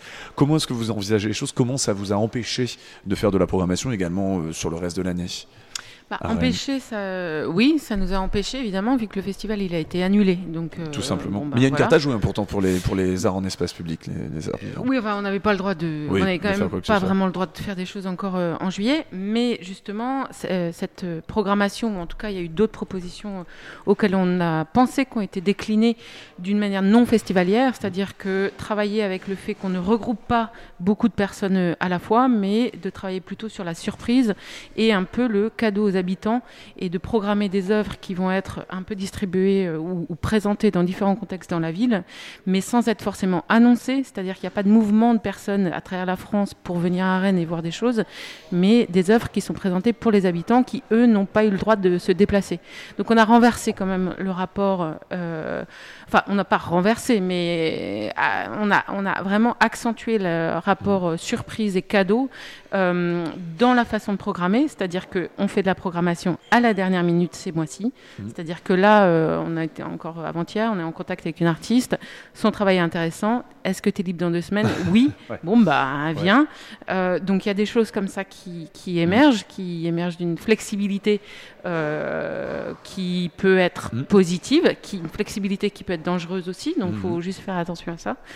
Euh, donc voilà, donc en tout cas à Rennes c'est ce qui s'est passé, c'est-à-dire que même là il y a un, un chapelet en fait de programmation qui est plus ou moins annoncé pour pour aussi déjouer un peu euh, le- les règles Mhm. sanitaires, c'est-à-dire que comme on ne l'annonce pas, il va pas y avoir un amas de personnes en même temps, mais on va le faire plusieurs fois et puis c'est fait aussi pour les gens qui sont là. Je crois qu'on est finalement arrivé à retomber de manière assez positive pour la fin de ce, de ce débat avec l'Office national de diffusion artistique. Pascal Enrault, une dernière note aussi positive, vous me disiez que finalement il y a peut-être une seule chose qui, qui, peut, qui pourrait ressortir de cette situation de crise sanitaire qui plombe vraiment le, le secteur du spectacle vivant, c'est que ça a permis quand même d'ouvrir des discussions qui n'avaient pas lieu avant. Bon, après, ça n'a pas changé forcément les méthodes de travail. Quoique, dans certains cas, ça l'a été, puisque, comme vient de nous, nous en parler euh, euh, Marine Thévenet. Pascal Oui, pendant, pendant toute la période de confinement, puisqu'effectivement tout le monde était à l'arrêt, il y a eu énormément de temps de discussion et de rencontres, et je dirais mixtes, c'est-à-dire euh, aussi bien des théâtres que des artistes et des compagnies, et que cette parole-là qui a du mal à s'échanger, elle s'est de nouveau échangée pendant le temps du confinement. Et elle va peut-être aller vers une meilleure euh, prise en compte des artistes euh, dans les théâtres. Et quand vous disiez euh, Jonathan est associé euh, à la RIDA, et puis on entend beaucoup aujourd'hui d'artistes qui sont associés au théâtre. Moi, j'aimerais bien que ce soit l'inverse, c'est-à-dire que ce soit des directeurs qui s'associent à des artistes, enfin, qu'on essaye d'inver- d'inverser la situation. C'est entendu, Pascal Enrault. Merci beaucoup. Donc, Pascal Enrault, directrice de l'ONDA. Je rappelle que ce débat qu'on vient d'avoir, on peut plus ou moins le prolonger, ou nous le prolongerons de manière un peu poétique par une pièce radiophonique. Je considère vraiment que c'est une pièce radiophonique. Jonathan Drier, vous l'avez un peu improvisée, mais elle est vraiment extrêmement bien faite. Ah c'est bah un billet. C'est donc une sorte de billet. Comme ça, vous lisez. Les textes sont de qui? De moi. Demain Non, pas tous, Non, pas non, tous. Il y a des- il y a des articles Non, qui sont je, lus je lis des, des petites choses diverses et variées. Je Voilà. lis des, articles de ce livre super que j'ai retrouvé, euh, le cas Avignon 2005, le truc euh, noir et rouge de Georges Banou. Il y a des choses très intéressantes. Et puis un petit peu de musique par-dessus, puis de, une des ambiances sonores pour- Oui, pour, créer oui, un oui. décalage. ouais. Oui, oui, oui, oui. On va dans la jungle avec Olivier Pi. Ah bah ouais, c'est ben, c'est ce qu'on pourra découvrir demain soir sur Radio Actoral, qui ne sera qu'en ligne demain soir. Merci beaucoup, merci à vous. Merci. Merci Je rappelle beaucoup. donc nos invités, c'était Pascal Enrault, directrice de l'ONDA, Marine Thévenet, chargée de mission pour le festival d'art de rue ou d'espace, de- de- d'art dans l'espace public, pardon, les tombées de la nuit à Rennes, Stéphane Malfeit, directeur des subsistances à Lyon, et Jonathan Drier, qu'on vient d'écouter, et que nous retrouverons demain soir. Vous êtes toujours sur Radio Actoral, la radio du festival Actoral diffusée jusqu'à 20h sur Grenouille. On découvre une autre capsule sonore produite pour la radio. Il s'agit de l'enquête camarguaise de l'auteur Fanny Taillandier. Les éditions du Pommier l'ont envoyé sonder le bayou français, et voilà ce qu'elle nous en dit pour son deuxième jour sur place. Bonjour Radio Actoral, bon baiser de Camargue numéro 2. Ça veut dire quoi Camargue? Parce qu'on se dit comme ça bon baiser de Camargue et puis en fait on ne sait pas de quoi on parle. Baiser tout le monde voit, c'est un mot courant, très polysémique, puisqu'il va d'un tout petit mouvement de la bouche à des enchaînements complexes de diverses positions très élaborées entre deux personnes consentantes ou plus. C'est donc un mot sur le sens duquel il faut se mettre d'accord, mais bon, à part ça, il n'a rien d'exceptionnel. Camargue, c'est l'inverse. C'est un mot absolument pas courant, qui sonne étrange, mais qui ne désigne qu'une seule chose, ce delta du Rhône. Un couple de lexicographes, Bénédicte et Jean-Jacques Feignet, se sont intéressés à la question. Non pas de baiser, du moins pas dans leur publication commune, mais de Camargue. Selon eux, ça viendrait du nom d'un sénateur arlésien de l'époque romaine, Monsieur Camard, ce qui ferait quand même beaucoup d'espace pour un seul sénateur. Monsieur Camard, juché sur une tourette montrant le royaume à son fiston, on n'a pas très envie d'y croire. Élie Rull, lui, n'y croyait pas du tout. Élie Rull faisait partie d'une bande dont on reparlera des jeunes gens chic et chocs qui sévissaient dans la région camarguaise au début du XXe et à qui on doit une bonne part de la mythologie du delta. Élie Rull, sa façon d'être chic et choc, c'était de faire des poèmes camarguais. Et en tant que poète, spécialiste esmo, il se pencha sur le mot Camargue. Il donne trois idées. La première, c'est encore en latin. Caï Marie Aguerre, le chant de Caius Marius, donc un autre quidam romain en goguette dans la région, pas plus connu que Monsieur Camard. Les deux autres propositions sont plus jolies. Élie Rull s'y donne un peu plus comme poète chic et choc. Camargue pourrait venir, dit-il, du celto-ligurien, la langue de ceux qui habitaient le coin avant la conquête romaine, des gens décrits comme farouches et fiers par l'envahisseur, et qui aimaient bien les activités telles que la pêche et la piraterie. Camar, en celto-ligurien, voudrait dire champ-mer, donc un marigot, un marais salant, un bayou. Ou alors, poursuit Élirul, en provençal, Cap Marca, sans frontières, un marais indistinct, sans bornes, sans découpage. La Camargue, rien qui puisse appartenir à Caius ou à Camar, ni à un quelconque propriétaire fût-il sénateur. Juste de l'eau, de la terre, en proportion variable selon les saisons, sous le ciel changeant, jusqu'à la mer. Merci Élirul, merci la poésie. Du coup, on aurait aussi tendance à vous faire davantage confiance pour ce qui est de baiser. C'était Fanny Taillandier en Camargue pour Radio Actoral, la radio du festival diffusée jusqu'à 20h sur Radio Grenouille. On la retrouvera demain, peut-être en plateau d'ailleurs, pour qu'elle achève ce petit tour du Bayou français puisqu'elle est de passage à Marseille. On, passe maintenant la parole aux arbres sur une idée de Laetitia Doche en collaboration avec Yuval Rosman. La comédienne franco-suisse avait imaginé une pièce dont les protagonistes seraient tous des arbres et la crise sanitaire a transformé le projet d'abord en une création sur Zoom, puis radiophonique, Radio Arbre, une sorte d'antenne libre où s'exprimeraient les arbres du monde entier. C'est ce que l'on va découvrir sur l'heure qui vient. Des arbres, des arbres vont donc vider leur sac à l'antenne. La création se présente donc comme émission en parasitant une autre. Vous allez écouter ça, puis un micro libre auquel donc témoigneront des arbres. Laetitia Doche nous a demandé à ce que l'on installe des arbres, enfin en tout cas des plantes sur notre plateau. Donc des plantes sont arrivées, ils sont face, face au micro à Montevideo dans l'heure qui suit. Et donc c'est fait. Merci, merci à Laetitia. En tout cas, on a bien respecté les instructions pour cette pièce. C'est une production du théâtre du Vidi à Lausanne, d'Alter Machine, de Viande hachée du Caire, Viande hachée des Grisons, du théâtre aussi des futurs possibles et de Paki Productions, Radio Arbre, un spectacle écologique et poétique de Laetitia Doche et Yuval Rosman sur Radio Actoral et sur Radio Grenouille. Le labo, Carmen Sage, Gérald Wang. On entend le bruit mais on ne le voit pas. Le labo. Nous sommes absolument inconscients de notre écoute. J'aime bien les sons. Alors on n'arrête pas d'écouter, bien sûr. On fait que ça, on est dans l'écoute en permanence. Le labo. On entend et puis on s'imagine des images dans la tête. Le labo, l'atelier de création radiophonique de la RTS.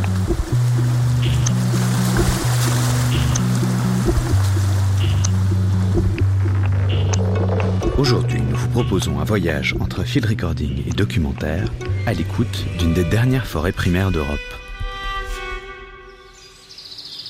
Direction le nord de la Pologne, dans la forêt de Białowieża, où Mark Skrunst a posé ses micros. Il y a rencontré un univers paisible et un garde forestier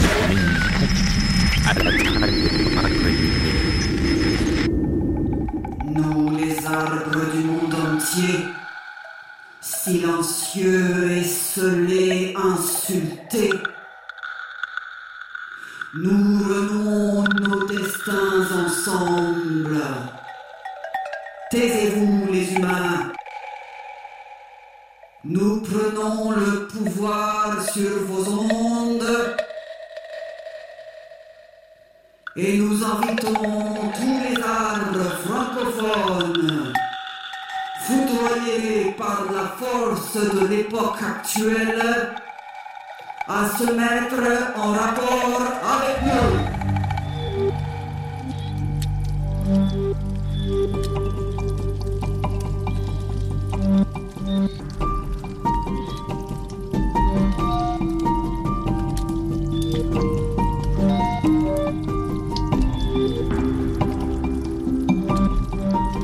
Bonjour et bienvenue sur l'antenne de Radio Arbre, la radio des arbres pour les arbres. Nous sommes dans la forêt du théâtre de Vidi. Elle est juste là. Je ne sais pas exactement quelle heure il est, mais le soleil vient de se coucher. J'ai noté qu'il y avait des odeurs de barbecue, un peu de fumée, mais aussi une fraîcheur qui promet peut-être un peu d'humidité. Ça me fait en tout cas plaisir. Ce soir, c'est l'érable qui tient les manettes de l'émission. Il y a aussi le lierre à la réalisation. Le chêne est au standard et les voix que vous entendez sont celles du pain sylvestre et... et du charme qui vont vous accompagner cet après-midi. On prend l'antenne pour vous la donner. Alors, si vous avez besoin de vider votre sac sur les humains, faire une déclaration d'amour, ou si vous avez simplement l'envie de parler à quelqu'un, appelez-nous au 076 738 89 70 pour la Suisse, 076 738 89 70 pour la France, ou 076 738 89 70 pour la Belgique. Et sachez que quel que soit le pays ou le continent où vous habitez, si vous êtes francophone, Radio Arbre est là pour vous écouter. Nous ne pouvons hélas pas prendre tous les appels, nous sommes désolés, nous avons un tout petit stand d'arbres. Et puis cette émission, c'est 60 minutes à peine, c'est une paille dans la vie d'un arbre. Radio Arbre. Et nous allons tout de suite recevoir notre premier invité de la soirée, notre premier auditeur. Allô? Bonjour, vous, vous nous appelez d'où? Je vous appelle euh, de Lausanne. Est-ce que vous êtes en ville? Qu'est-ce qu'il y a autour de vous? Et quel arbre êtes-vous? Euh, je suis un cèdre et je suis dans le nord de la ville, dans le quartier du Valentin. Et autour de moi, il y a quelques arbres, mais surtout, euh, surtout des habitations. Qu'est-ce qui nous vaut le, le plaisir de votre appel? Ben, Je vous appelle en fait euh, parce que ça fait un moment maintenant que qu'il y a un, un voisin un- qui m'attire, Oui. qui m'intrigue. C'est un, c'est un volet bleu. Ah d'accord.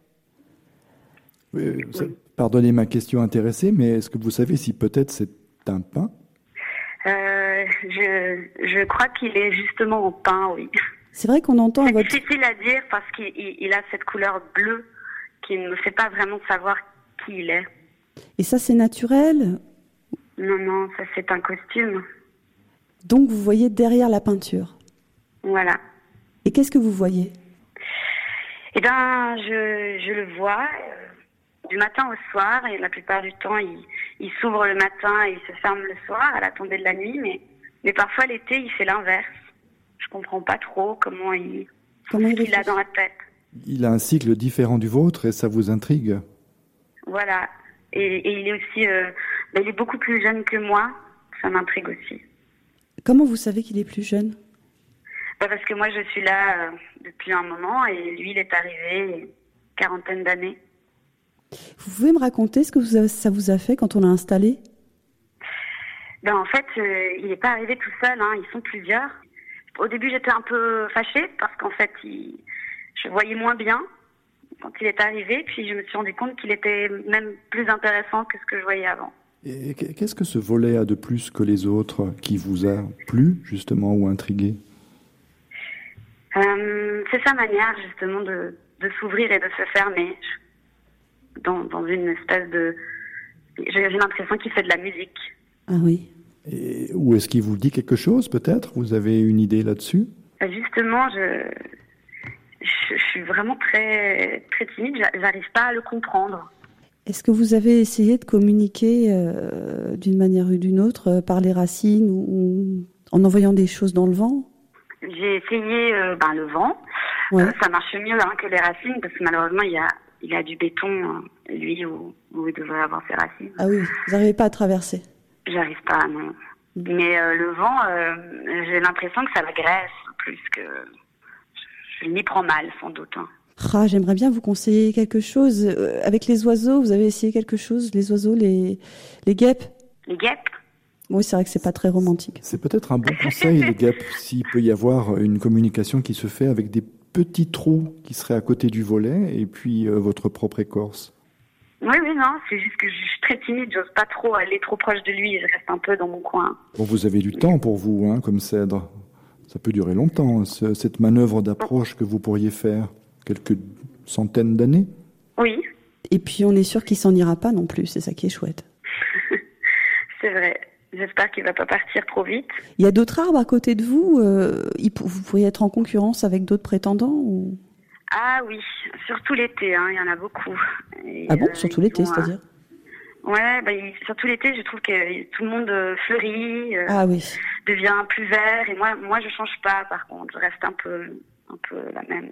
Oui, mais lui non plus. C'est peut-être ça qui vous rapproche? Oui, c'est vrai, c'est vrai, lui, il change pas. Mais vous savez, pour quelqu'un de timide, je vous trouve euh, fortement courageuse. Parce que à la radio, vous déclarez votre amour et peut-être que, que lui aussi l'écoute. J'y avais pas pensé. Peut-être qu'avant de partir, vous pourriez lui faire un, un petit mot d'amour comme ça? On est entre arbres. oui, c'est vrai. Euh, cher volet, j'aimerais beaucoup euh, te rencontrer et euh, j'ai l'impression que tu me regardes aussi. Et on sent votre émotion. Merci vraiment beaucoup. On vous souhaite euh, tout le bonheur avec euh, cet être étrange, à la fois semblable et différent. Et on espère qu'on aura servi quelque chose pour aider cette histoire dans Radio Art. Radio. Radio. Radio. Arbre. Si vous êtes un arbre, si vous avez des problèmes, si vous avez quelque chose à nous dire, un plaisir à partager, n'hésitez pas à nous appeler à ce numéro. 076 738 89 70. Allô? Allô? Vous êtes sur Radio Arbre, nous vous entendons, vous nous avez appelé. Comment ça va? Qui êtes-vous? Ça va bien, je suis l'arbre greffé.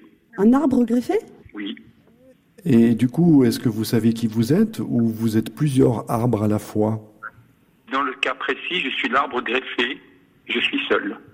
D'accord, donc vous êtes la partie qui a été greffée dans la partie de l'autre arbre, c'est ça? C'est un choix culturel qui est indépendant de ma volonté.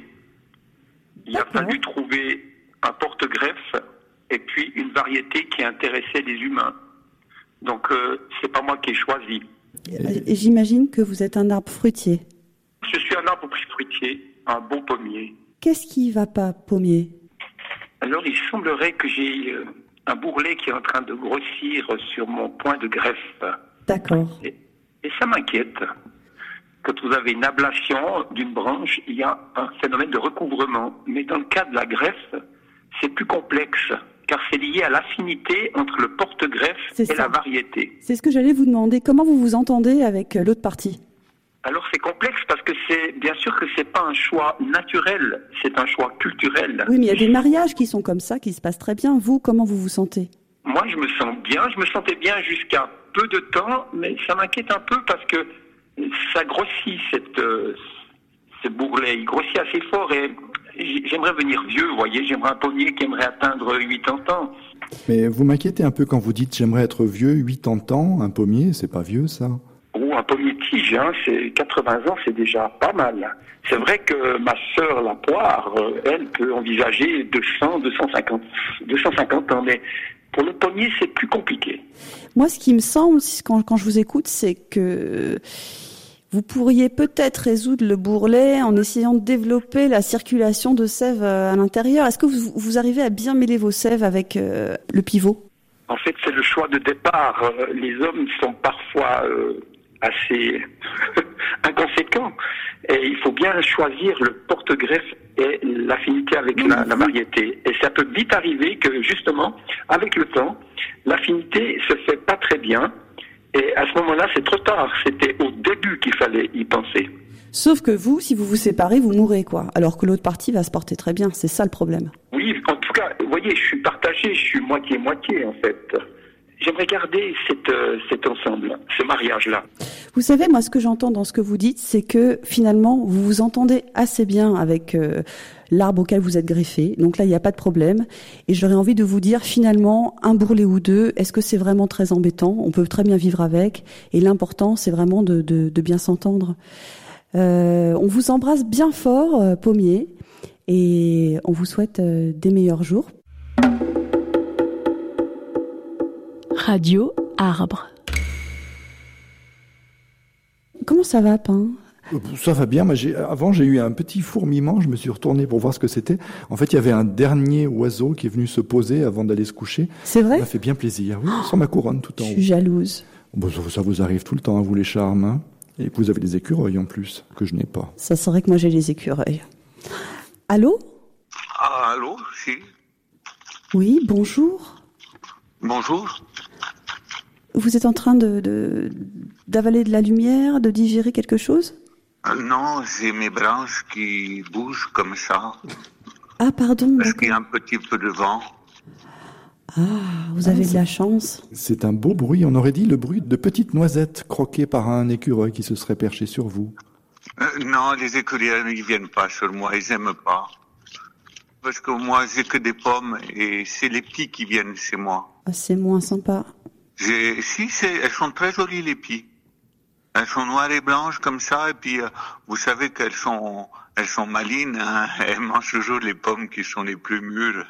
Puis vous aurez les étourneaux bientôt aussi probablement. Il me semble que j'ai vu commencer à apparaître des étourneaux. Oh oui, mais d'abord ils se gavent avec les raisins, les étourneaux. C'est juste. Et après ils prennent les pommes. Comment ça va? Ah écoutez, ça va pas mal. Ça va pas mal. J'ai je, je, suis vieux, vous savez, je suis vieux, alors il faut faire avec quand on est vieux, quoi. Ah oui, je vois. Euh, voilà, il y a des branches qui commencent à faiblir, euh, les, les feuilles qui restent pas aussi vertes qu'avant, etc. Oui, et puis il y a des branches qui sont mortes. Alors le monsieur qui s'occupe de moi, il est gentil, j'aime bien parce que il me coupe que les branches qui sont mortes. Ça c'est quand même la moindre des choses, excusez-moi. Non, mais vous savez parce que le voisin, il y a le voisin euh, pommier voisin, c'est un jeune, et puis euh, euh, il le dresse comme il faut en, en, coupant beaucoup des branches, et ça me fait mal au cœur quand il ah bah coupe les branches. Vous, vous n'êtes pas obligé de produire à tout prix énormément de pommes. S'il y a une année où vous le sentez moins, vous pouvez euh, ralentir un peu. Oui, mais je suis généreux. Toute ma vie, j'ai été généreux. Hein. Ça, c'est très important. Oui.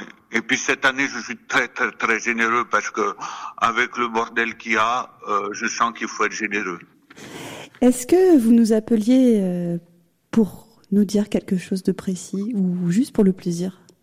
Moi, d'abord, c'était pour le plaisir, parce que c'est pas souvent qu'on peut se parler entre arbres. C'est vrai. Et ça me fait très, très plaisir de parler à des autres arbres. Et euh, aussi, c'est pour dire que dans ma vie d'arbre, eh ben, j'ai été très, très, très heureux. Et euh, j'ai vu grandir beaucoup d'enfants sous moi. Parce que vous savez qu'ils avaient installé une, une balançoire. Oui, le truc qui tire la branche. Ouais, le truc qui, qui tire la branche là. Et puis il y a beaucoup d'enfants qui se sont balancés. Maintenant, comme je suis vieux, ils ont enlevé la balançoire, mais il reste encore une barre. Et euh, quand je vois les petits enfants qui sont devenus grands maintenant, ça me fait très très très très plaisir et dans ma vie c'est bien. Je vous sens très apaisé, Pommier. Est-ce que vous êtes euh, accompagné dans votre jardin ou vous êtes seul malgré tout comme euh, Oh, non, j'ai un copain qui est cerisier, mais il a des problèmes lui. Et vous vous parlez par les racines? Qu'est-ce qu'il vous dit? Ah, ah, lui il me dit qu'il sait pas de quel côté pencher.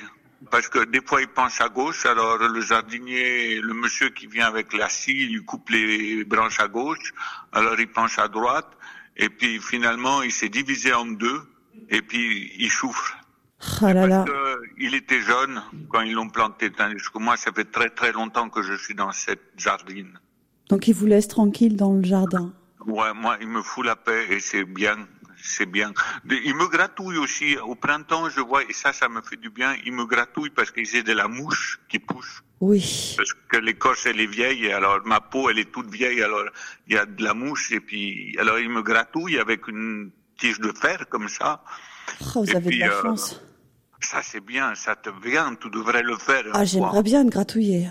Ah ouais, demande que quelqu'un te gratouille, c'est- c'est super. Moi, j'ai un Et puis, lierre euh, qui me gratouille, mais c'est pas toujours agréable. hein. Il te suce la sève. Euh, Ouais. en, en quelque sorte. Oui, oui. Il, il- il vit à mes crochets, on va dire ça comme ça.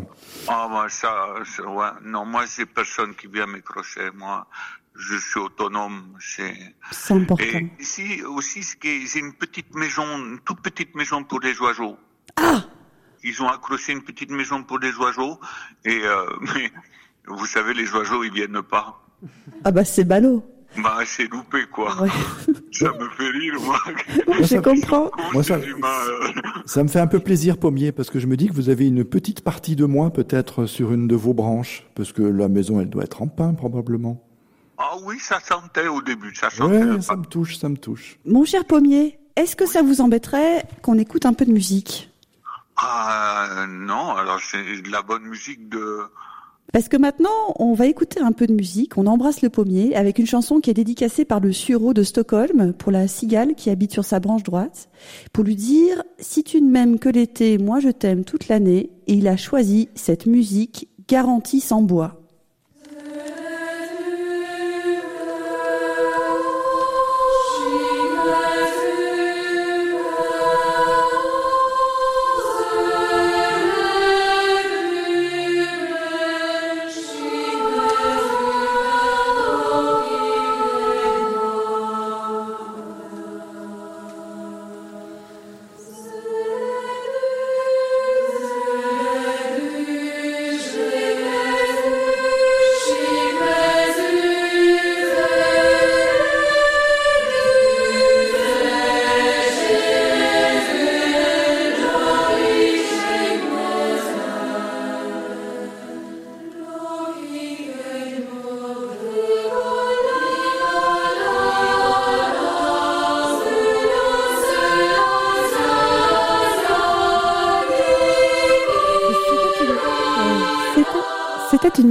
Bois, choisie par le sureau.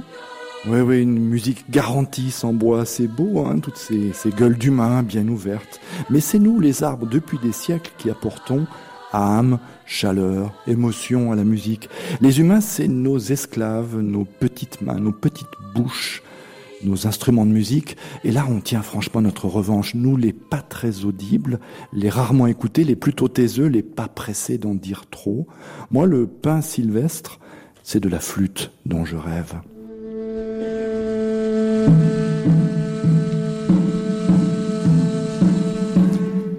Être flûte baroque ou ottomane, avec un bec comme un oiseau. Je serais une note, je m'envolerais enfin vers ces nuages que je n'arrive pas à toucher. Bon, euh, comme vous l'avez entendu, je suis un peu malade. Pas beaucoup de chance d'y arriver. Ça sera plutôt le tour des autres, hein, les, les bien nés, les bien poussés, les essences nobles, tronc impeccable, sève généreuse, fibres vibrantes. Le buis, par exemple, son caractère brillant. Les fruitiers, pruniers, poiriers, cerisiers, suaves, racés. Le sureau aussi, tout doux, tout modeste, qui devient quand même un, un mirliton de berger. L'érable chaleureux aux ondes chatoyantes. Devenir une flûte, quitter ce corps lourd, enraciné, coincé par les charmes, désolé, voisin, baisé à en crever par ce lierre qui rêve de prendre ma place pour devenir un arbre. Mon rêve, c'est devenir émotion, air pur, une vibration comprise par tout ce qui est vivant, y compris les pierres.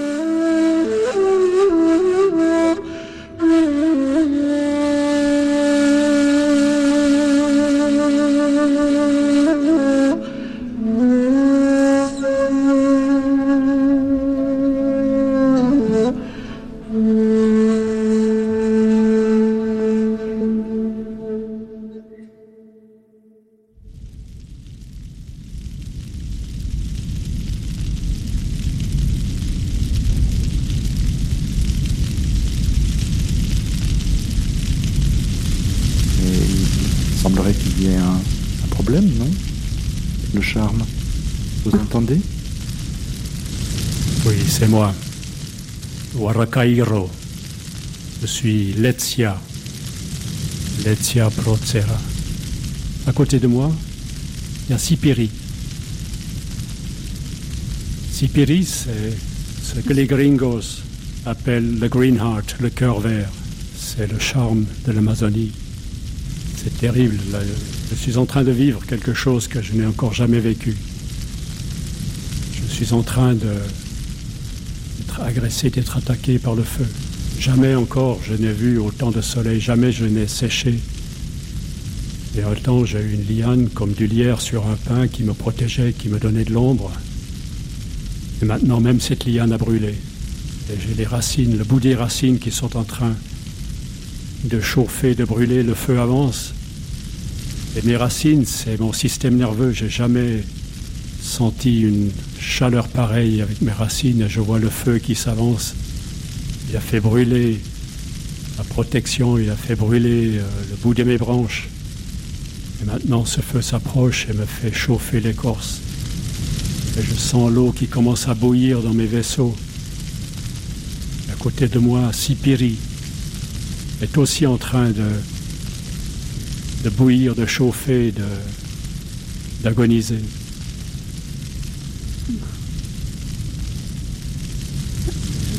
On est très ému. On pense très très fort à vous. On, compatit avec vous. Est-ce qu'il y a quelque chose que qu'on peut faire? Ce que vous pouvez faire, c'est empêcher que mes, autres amis derrière moi dans la forêt, où ça rit encore, vous qui êtes en Europe, arrêtez de provoquer cette invasion par les terres cette destruction de la forêt, vous parlez les cultures pour vous, les Européens, qu'on est en train d'établir ici par le feu. Vous envoyez un message aux humains par ces ondes. C'est ça que vous faites. Et oui, et vous, vous pouvez le transmettre. Vous voyez les humains chez vous. Alors on va laisser ce message à tous les arbres, à tous les arbres qui sont proches des humains. Il faut arrêter d'envahir, de détruire. Il faut transmettre ce message. Et nous reviendrons vers vous euh, un peu plus tard dans l'émission pour prendre de vos nouvelles. Je suis désolée, j'ai un peu la voix tremblante. C'est difficile de, de vous quitter. On va reprendre contact avec vous. On reprend contact avec vous. À tout à l'heure. Radio. Radio. Radio. Arbre. Radio Arbre. Et je crois que le standard, il y a du monde qui nous appelle. Bonjour. Bonjour, je vous entends pas très bien. Vous m'entendez? Oui, oui, oui, on vous entend très bien, nous. Et ça va, vous allez bien? Oui, je, vais bien. Euh, euh, vous nous appelez, j'ai l'impression que vous avez l'air en forme pour quelqu'un qui nous appelle. Absolument. En fait, euh, j'écoute pas mal de radios euh, par les, les, les, racines du ciel. Là, je capte pas mal de choses. Les, radios des humains, les radios des bêtes, les radios des arbres. C'est assez passionnant. Je suis dans une phase de ma vie où j'ai de nouveau le temps de faire ça. Et euh, je suis ravie de pouvoir moi témoigner ce soir de, de, de, de l'endroit de ma vie où je suis. Euh, je suis seule dans cette espèce d'immensité de nature. Tout le monde, tous les autres arbres et tous les autres pommiers euh, ont dégagé de manière assez violente et moi je suis restée. J'ai donné énormément de fruits toute ma vie. J'ai élevé tous ces enfants, j'ai produit, j'ai élevé, je, je, leur ai indiqué une, une, route, je leur ai demandé d'être plus juteux, moins timide, pour être moins rouge à certains moments, plus amer à d'autres. J'ai eu l'impression d'avoir été dans une machine. Oui. Euh, et aujourd'hui, euh, je, je me repose. Il se passe autre chose. Enfin, euh, enfin, je suis plus obligée comme ça de, de produire. Je suis plus obligée de me réveiller. Je suis plus dans cette espèce de rapport à mon tronc euh, où chaque mois il y a tout le côté menstruel de la sève qui fait mal. Enfin, quoi. Pommier, je, je, je, vous sens libéré. Est-ce que vous avez, parce que nous avons beaucoup de pommiers en fait qui appellent ce soir. Les pommiers sont bavards.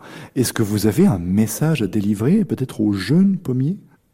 En fait, je parlerai aussi de, de, de, la manière dont on ne se permet pas. Euh, euh, euh, de nourrir euh, sa libido, de nourrir son vide, de nourrir son... Il y a un nombre de chaînes qui ont 70 ans, 80 ans, qui nous font une cour de folie. On est, je retrouve vraiment un, rapport à l'érotisme, un rapport à moi qui est beaucoup plus direct. Euh, c'est super, vraiment Pommier, on est vraiment très content pour vous que vous vous épanouissiez et ce que vous voulez sûrement dire c'est que sans fruits, on peut être très heureux et on le sent très bien dans votre ton de voix et on vous remercie vraiment beaucoup euh, pour cet appel. On va revenir à un moment qui est peut-être plus solennel parce que c'est le moment de rendre hommage à nos proches ou à nos lointains qui nous ont quittés cette année. Ceux qui, depuis 50, 200, 300 ans, ont partagé notre bois et notre jardin. Nous voulons leur faire une prière pour leur dire, euh, du fond du tronc, vous nous manquez.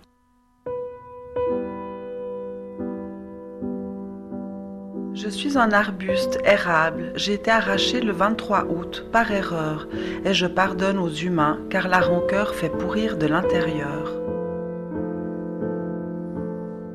Je suis un sapin du Valais. J'ai été coupé le 18 juillet pour dégager la vue. Et je pardonne aux humains car la rancœur fait pourrir de l'intérieur. Je suis un châtaignier de Paris. Je mesurais 17 mètres. J'ai été coupé le 1er septembre. Je ne sais pas pourquoi. Et je pardonne aux humains, car la rancœur fait pourrir de l'intérieur. Je suis un palmier et j'habite à Lausanne. J'ai été coupé le 3 août à la suite d'une maladie car je ne suis pas adapté à l'endroit où ils m'ont planté. Et je pardonne aux humains car la rancœur fait pourrir de l'intérieur.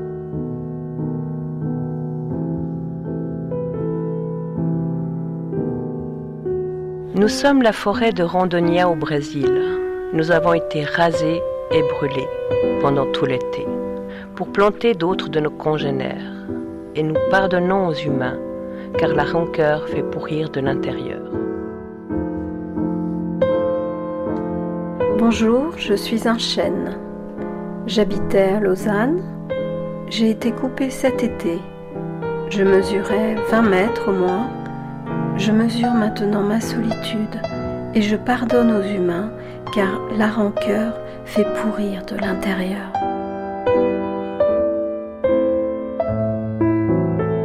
Je suis condamné à mort. J'aime toucher les racines des autres arbres. Je serai coupé le 30 septembre et je pardonne aux humains car la rancœur fait pourrir de l'intérieur.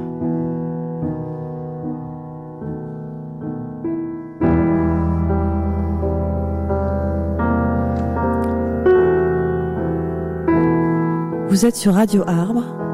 Vous pouvez nous joindre à n'importe quel moment si vous avez besoin de parler, si vous avez besoin d'un conseil, d'une oreille attentive.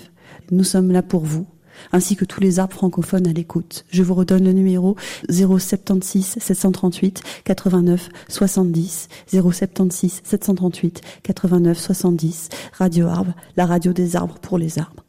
Je vous sens très très très ému, le charme. Je, je, je comprends en plus, euh, la musique qu'on vient d'entendre, je la connais parce qu'il y a quelque chose qui est en rapport avec moi. C'était Chopin. Ah oui, c'est vrai. Bah oui, Chopin. Sur un piano en plus. Alors les pianos, c'est pas en pain, mais Chopin.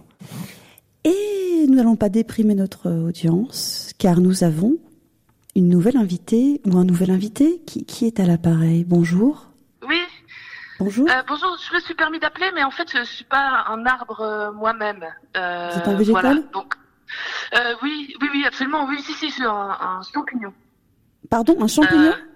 Oui, je suis un stéré pourpre, pour être précis. Euh, et euh, j'évolue sur la souche d'un d'un peuplier mort, euh, là, en ce moment. Pardon. euh, Mais, euh, C'est vrai que d'habitude, on n'accepte pas les champignons à l'antenne. C'est c'est plutôt un travail qu'on fait. Euh, on, on- c'est pas qu'on vous exclut, si vous voulez, c'est que ça vous êtes pas invité. Mais, Oui, mais pas de problème, euh, hein, aucun problème. hein, Mais pas de problème. Bah, je suis navrée de mon appel, mais je voulais c'est-à-dire que je voulais, j'avais vraiment besoin de vous parler à tous euh, là maintenant parce que euh, bah, déjà je suis un grand admirateur de, de vous, hein, des arbres, vraiment. J'ai toujours eu une énorme admiration, un grand respect, voire même de l'amour, hein, je dirais. Mais vous savez que Mais, nous, euh, on, vous, on vous doit une fière chandelle aussi. hein. Vous le savez ça. Oui, ah, c'est gentil, merci, merci. Mais je me suis rendu compte d'une chose, bah, c'est-à-dire que je suis très actif euh, euh, pour vous euh, dans le droit des arbres. C'est- un sujet qui m'intéresse vraiment beaucoup. Oui. Et je me suis rendu compte que récemment, il y a vraiment, il y a pas longtemps, ça fait peut-être euh, deux, deux floraisons, quelque chose comme ça, qu'il y a une déclaration des droits de l'arbre qui a été adoptée chez les humains. Et Ah euh, oui oui, et l'information n'a pas vraiment passé euh, chez vous. Pourtant, je l'ai mis en réseau dans le souterrain, mais euh, j'ai pas eu tellement de réactions de votre part. Et, euh, et je voulais vraiment vous faire passer l'information parce que je trouve que ça vaudrait la peine de lutter pour que ces, ces droits soient appliqués. je, je dois vous avouer que nous, les pins, on a un sol un peu acide autour de nous et puis ça, ça perturbe parfois les champignons. Alors je vous prie de m'en excuser. Ah, alors peut-être. Euh, il est un que peu dur de la dans un périmètre, mais pas. Pas si loin. Et cette déclaration, elle est vraiment intéressante. C'est des droits un peu, un peu fondamentaux, mais euh, il y a par exemple l'article 2, là je l'ai sous les yeux, qui dit que, euh, non c'est l'article 3, pardon, qui parle du droit de la reproduction. Il dit l'arbre doit être respecté avec le droit de se développer et de se reproduire librement, qu'il soit arbre de ville ou arbre des champs. C'est quand même intéressant. Ah oui, c'est Euh. intéressant. Ça veut dire que par exemple, quand, quand, quand ils, ils enlèvent mes fruits du sol, C'est ils n'ont pas le droit de le faire. Si vous avez un bourgeon que vous avez envie de laisser développer, vous pouvez le, garder. On n'a pas le droit de vous l'enlever. C'est-à-dire que c'est un droit que vous avez, c'est écrit, c'est dans, cette déclaration que les humains ont adopté. Et, par exemple, vous savez, tout à l'heure, il y a un monsieur qui était, un, pommier qui était greffé. Est-ce que ça, c'est quelque chose que les humains ont le droit de faire? Alors ça, faudrait que je me renseigne. Ah, C'est-à-dire que d'accord. c'est pas spécifié dans cette déclaration. Il n'y a pas encore de jurisprudence pour ça, mais euh, peut-être c'est intéressant. Peut-être si- s'il y a danger, euh, greffe pour maintenir, euh, c'est possible. hein. Je peux me renseigner si vous voulez. Je reviendrai vers vous. Et puis il y avait, Euh, oui. il y avait ce poirier aussi, champignon, qui ne savait pas s'il devait pencher à droite ou à gauche et qui se faisait sans arrêt couper. En fait, il pourrait aller où il voudrait. Alors ça, bah, c'est intéressant parce que ça, ça fait partie du droit du territoire. C'est-à-dire que c'est l'article 2 euh, qui dit que chaque arbre a droit au respect de son intégrité physique et à l'espace aérien et souterrain qui lui est nécessaire. Donc, c'est-à-dire que c'est un, un droit de territoire, c'est son droit de pencher et de se développer autant qu'il le veut, quoi. Mais ça fait rêver ce que vous dites. J'aimerais bien, moi, avoir un territoire où je puisse être libre de me développer comme je veux. Ça existe, ça, dans le monde, en vrai? Mais absolument. Mais d'ailleurs, moi, j'irais même plus loin. C'est-à-dire que pour le moment, c'est un droit au territoire individuel, donc vous avez droit à votre espace pour vous développer. Oui. Mais moi, je trouve hein, que ça vaudrait la peine de lutter pour un droit du territoire, c'est-à-dire d'avoir euh, des territoires à, à vous en tant que communauté. Ben moi, par exemple, c'est dans une forêt là qui est très organisée. Elle n'est pas dans un régime indépendant, si vous voulez. Oui. Mais comment est-ce qu'on fait pour avoir son territoire à soi? Peut-être lutter contre la sous-population, c'est-à-dire de développer un maximum de bourgeons, Oui. de faire tomber vos fruits des jours de grand vent, pour que le, de gagner un maximum de territoire sur la génération suivante, par exemple. Ah, les jours de grand vent, c'est pas mal ça. Dans notre petit sous-bois, là où on est à Vidi, moi j'ai remarqué qu'un peu plus loin, il y a un bois où c'est plein de pins, par exemple, mais entre nous deux, il y a un pré.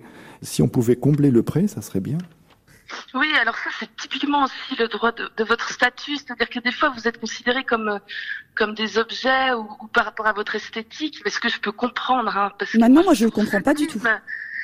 C'est parce que vous nous admirez trop aussi, vous. C'est pareil. C'est pour ça que les champignons, on vous invite jamais à l'émission. C'est parce que vous nous admirez trop et on se retrouve encore à être traités comme des objets comme vous le faites. Je suis désolée, mais je vais vous demander de rendre l'antenne. Oh ben le charme quand même. Je suis désolée, mais je n'aime pas qu'on me traite comme un objet. Oui, je comprends, mais bon, déjà on n'est pas des plantes en pot au moins, c'est toujours ça. Radio. Radio. Radio. Arbre. 076 738 89 70. Radio Arbre. Allô? Oui, allô, bonjour. Bonjour Oui, bonjour. Comment ça va? Je suis bien. Je sais pas trop.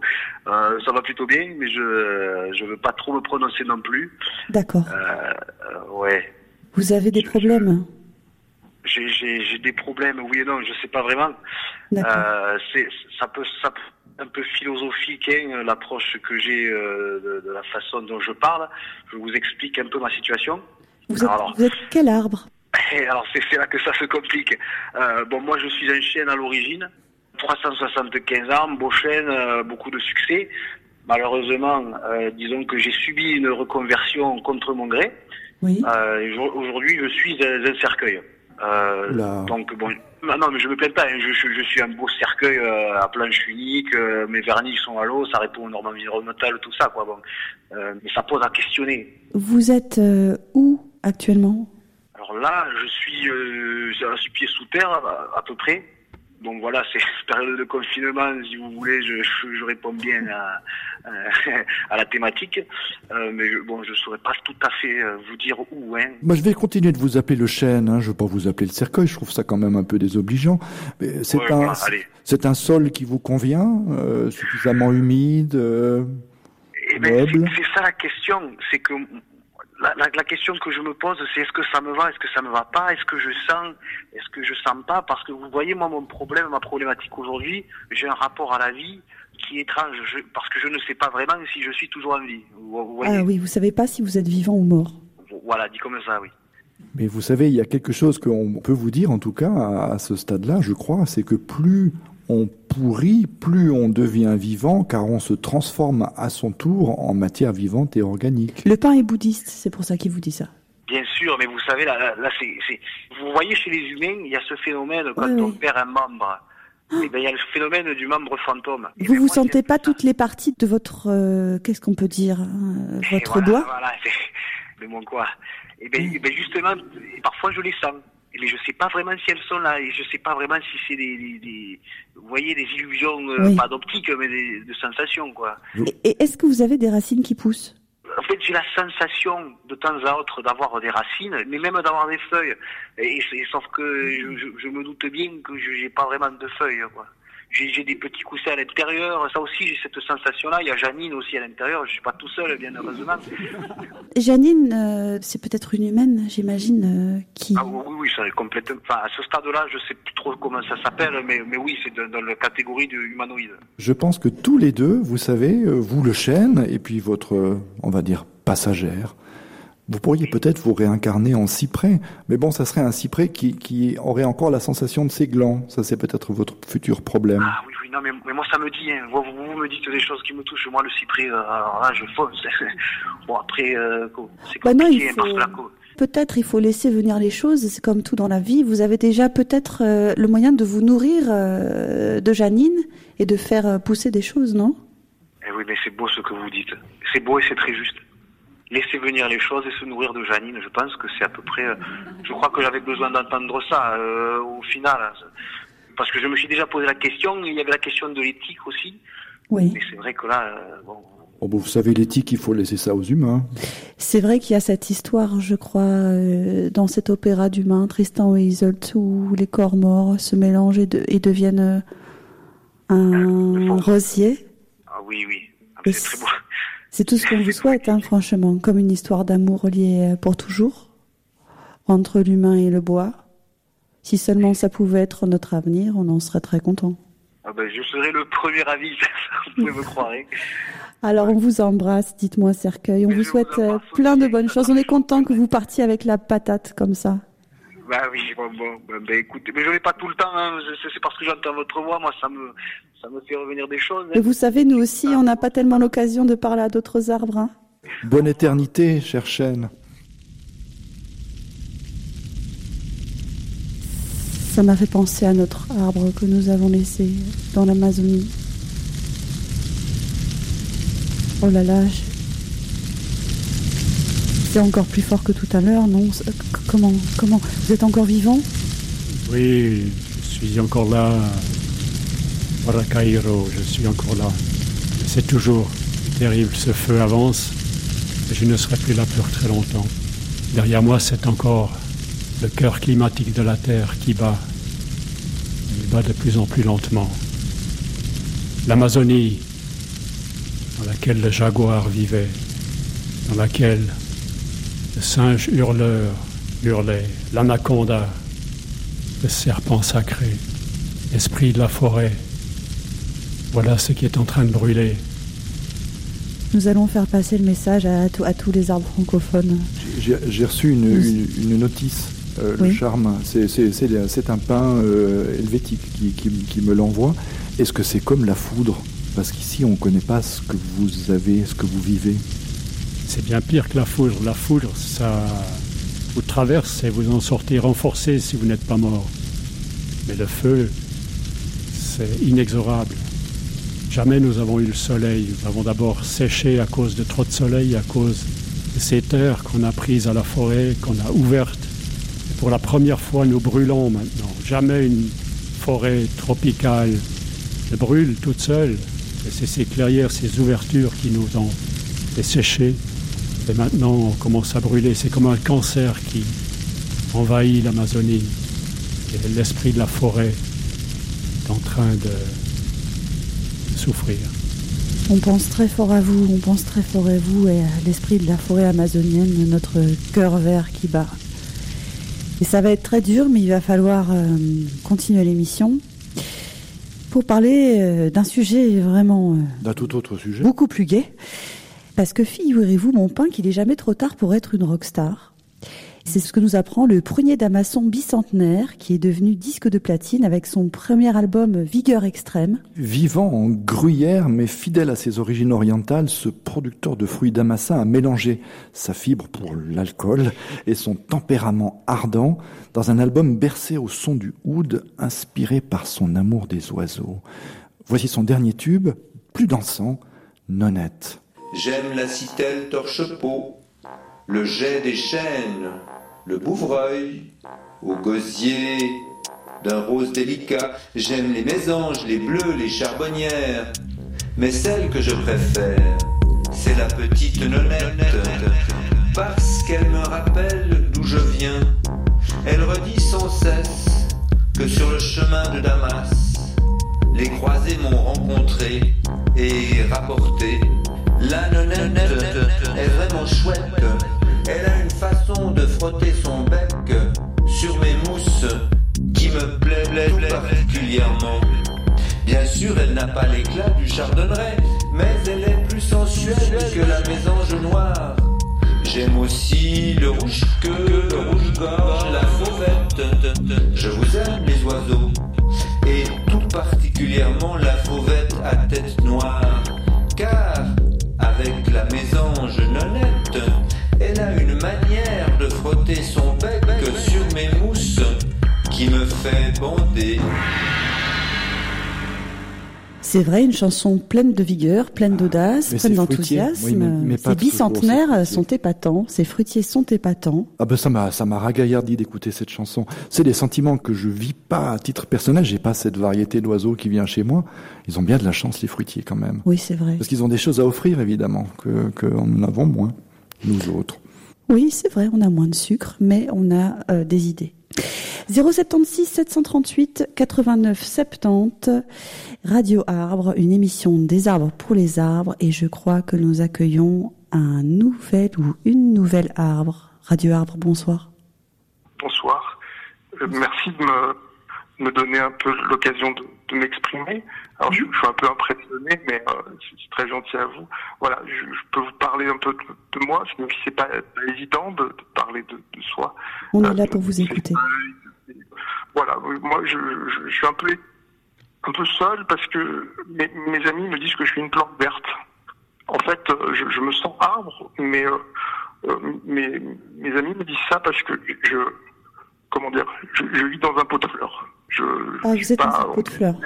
On me dit que je suis un, un, petit basilic, un petit basilic de rien du tout, mais pour moi, je suis, je, je suis un, un, arbre plus. Je, je, suis un peu mégenré, vous voyez. Je, j'aimerais faire ma transition pour devenir un sapin. Ah d'accord. Même avec une greffe, ça va être difficile, ça quand même. Vous en êtes conscient?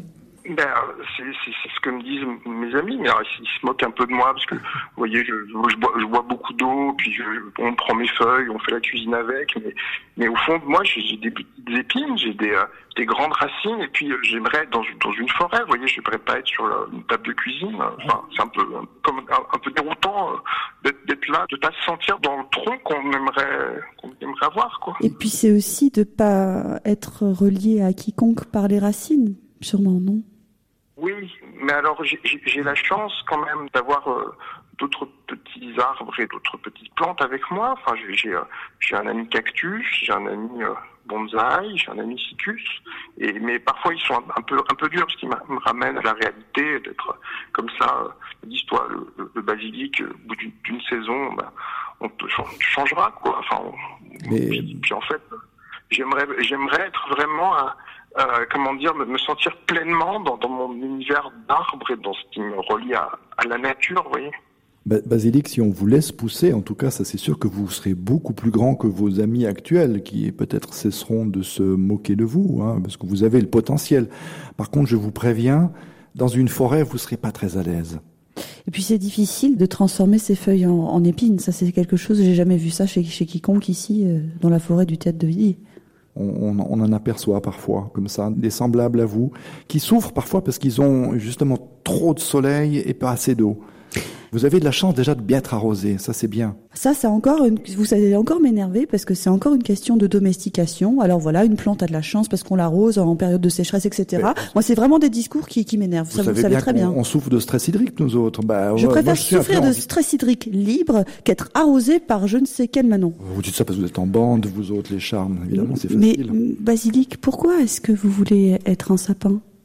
Bien, je, je crois que je, je suis- je suis- je suis né comme ça. Enfin, on, on pousse et puis euh, on, on se, on, se- on sent quand on, on grandit qu'il y, y a quelque chose, enfin, qu'on n'est pas en phase avec euh, avec son état et puis euh, on, on pose des questions. Enfin, c'est des questions qui, qui euh, arrivent peut-être euh, un peu avant l'adolescence, mais euh, on, on se dit voilà, en fait, je, je suis un sapin. Enfin, je, je sais que ça, ça apparaît comme une évidence finalement qu'on se dit voilà, euh, au fond, on me met spécie en fait. Oui, mais vous savez, c'est ça le grand truc, j'ai l'impression, c'est que si vous voulez être un sapin, vous êtes un sapin, peu importe que vous soyez un basilic. Vous voyez, oh, là, vous parlez avec un pain sylvestre, et ben moi, je vous dis, bienvenue, je vous aime. Moi aussi, vous êtes un sapin, vous êtes beau, merci de nous avoir appelés, et vous serez toujours un sapin pour nous. Radio Arbre. Des arbres heureux, des arbres malheureux. Si vous avez besoin de compagnie, n'hésitez pas. Nous serons à votre écoute. Allô? Je suis très énervé. Oula. Soif. Je n'ai plus à boire. Je me présente. Bonjour. Je m'appelle Sylvius et je suis porte-parole des lettres pourpres dans le parc thermal à Vittel dans les Vosges. D'accord. Donc, Je suis encore tout jeune. Je n'ai que 150 ans. Mais mes parents et mes grands-parents sont déjà morts de déshydratation. Ils ont été coupés. Et avec les restes du tronc, ils ont sculpté des lettres. V, I, T, T, E, L. Vittel. Et ça veut dire quoi, ça Mais ça suffit Depuis 50 ans, la nappe phréatique sous mes pieds est surexploitée. Depuis 30 ans, la multinationale Nestlé vole tout mon nom dans la région des Vittel et des Contrexéville. Il n'y a pas de pitié. La grande nappe a baissé de 10 à 18 mètres et le fait de pomper renforce l'impact de la sécheresse. Je suis stressé par les sécheresses récurrentes, donc affaibli. Donc je me fais bouffer par les parasites. Normalement, je ne devrais pas avoir de problème. Moi, je suis fort, puisque mes racines vont à 80 mètres sous la terre. Mais tout est sec. Mes racines sont mortes. Nestle vole ici tous les ans? 3 milliards 500 millions de litres d'eau dans la grande nappe. Et le préfet donne toujours l'autorisation à Nestlé de pomper à volonté avec la complaisance du conseil départemental et la commission de l'eau. Vous vous rendez compte? Oui, je me rends Ils compte. violent la loi. L'eau est un bien commun. Oui, c'est. L'eau appartient aux arbres. Me dites à Nestlé qui font tout crever pour le fric et le business. Mais je vous supplie, arrêtez de boire l'eau en bouteille qui finissent leur vie dans les océans. J'ai, j'ai, j'ai soif. je sais que vous avez soif. Je vous laisse. On, vous, embrasse très fort. on a entendu le message. Vous savez que Nestlé, euh, on est dans le pays de Nestlé et on va faire passer le message à tous les arbres euh, parce qu'il y en a pas mal qui sont dans le dans le jardin autour du bâtiment de direction. On va faire passer le message. On vous remercie beaucoup pour ce témoignage. Radio Arbre. Là, je pense qu'il faut qu'on reprenne des nouvelles de la forêt amazonienne. On va prendre des nouvelles de l'Amazonie alors.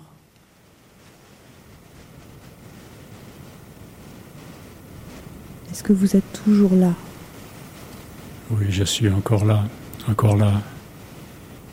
Est-ce que vous voudriez dire un dernier mot, faire une dernière chose? Pour tous les arbres qui vous accompagnent ce soir, qui sont avec vous Oui, je vais employer mes dernières forces simplement pour vous dire que nous les arbres, nous donnons l'ombre, la pluie et la terre mais aussi les oiseaux, la chaleur du feu et sa lumière. Alors voici un chant pour nos amis les arbres, mais aussi pour les hommes, inspiré par l'un des leurs, Jean Villargile. Te souviens-tu du chant des oiseaux dans la cime de la caresse du vent sur le front de l'enfant, du brillant des feuilles frémissant sous la pluie, et du doux parfum de l'humus au printemps? Le bonheur est chose légère que toujours notre cœur poursuit, mais en vain comme la chimère. On croit le saisir, il s'enfuit. Il n'est rien qu'une. C'est avec ce chant que nous rendons l'antenne, pour un moment ou peut-être pour toujours. Nous les arbres, nous quittons enfin l'été fatidique pour entrer dans la saison humide, sombre, peut-être froide, où tous les rêves sont encore permis. La nuit dans nos peaux ou sur nos pierres, nous sommes les dragons rêvant d'envahir le monde pour combler nos désirs et guérir nos souffrances. Nous ferons glisser la sève très bas dans nos racines en attendant un nouveau printemps qui nous rendra notre juste place. Si ce n'est celui-ci, ce sera le prochain, heureux, fertile, enraciné. Nous, les arbres, nous connaissons la patience, la flamme de la résistance végétale ne s'éteindra pas. Demain comme aujourd'hui, Radio Arbre vous écoutera.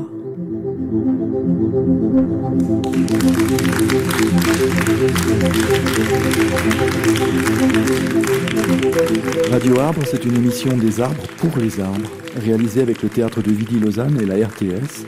Conception Laetitia Doche en collaboration avec Yoval Roseman, Thierry Sartoretti, Lisa Como, Prise de son Jean-Pascal Mage. Réalisation Gérald Wang. Production Viande hachée. Avec le soutien de Pro Helvetia et du cycle imaginaire des futurs possibles.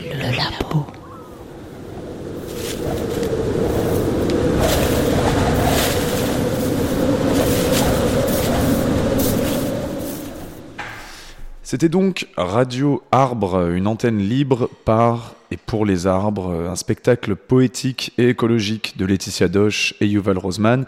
Merci au Théâtre Vidi à Lausanne, à Alter Machine, à Viande Hachée du Caire, à Viande Hachée des Grisons, à Théâtre des Futurs Possibles et Paki Productions pour nous en avoir autorisé la diffusion. Radio Actoral va bientôt rendre dans un petit quart d'heure l'antenne à Radio Grenouille, mais avant ça, le programme du festival pour son dernier week-end.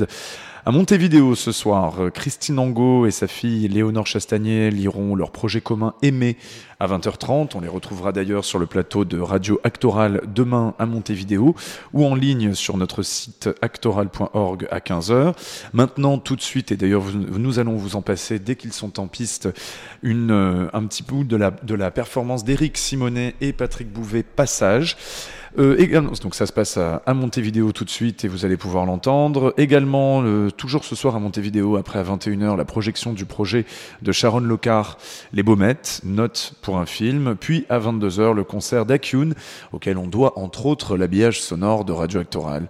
Actoral, c'est aussi à la criée ce soir à 21h la pièce Un royaume de Claude Schmitz, qui joue une dernière fois demain, et l'installation immersive de Julian Hetzel sur les sacs d'aspirateur de notre dirigeant. Ça s'appelle Mount Average et c'est jusqu'à 22h. Radio Actoral, c'est fini sur Radio Grenouille. Mais ça continue en ligne ce soir, puisque nous passons notre antenne un peu plus tard donc à notre lieu partenaire, l'usine C à Montréal, pour 4 heures de programme québécois. Et ça reprend demain à 15h avec Christine Angot, Léonore Chastagnier, un plateau sur la culture à Marseille également avec les artistes Sarah Fiaschi, Charlotte Morabin, l'adjoint à la culture Jean-Marc Coppola et le coordinateur de Provence Art Contemporain, Jean-Christophe Arcos. Radio Actoral, ce soir c'était Marine Saabi à la réalisation et Thomas Corlin à l'animation, production et rédaction en chef. Merci à Radio Grenouille et à Jean-Baptiste Humbert pour le partenariat et l'assistance technique. Et on va donc passer un petit morceau de musique euh, avant, donc passer un petit morceau de musique, excusez-moi. Euh, il s'agira de Patricia Coquette. C'est un morceau qui est sorti sur le label Knackle Huis l'année dernière. À tout de suite sur Radio Actoral pour Radio Grenouille.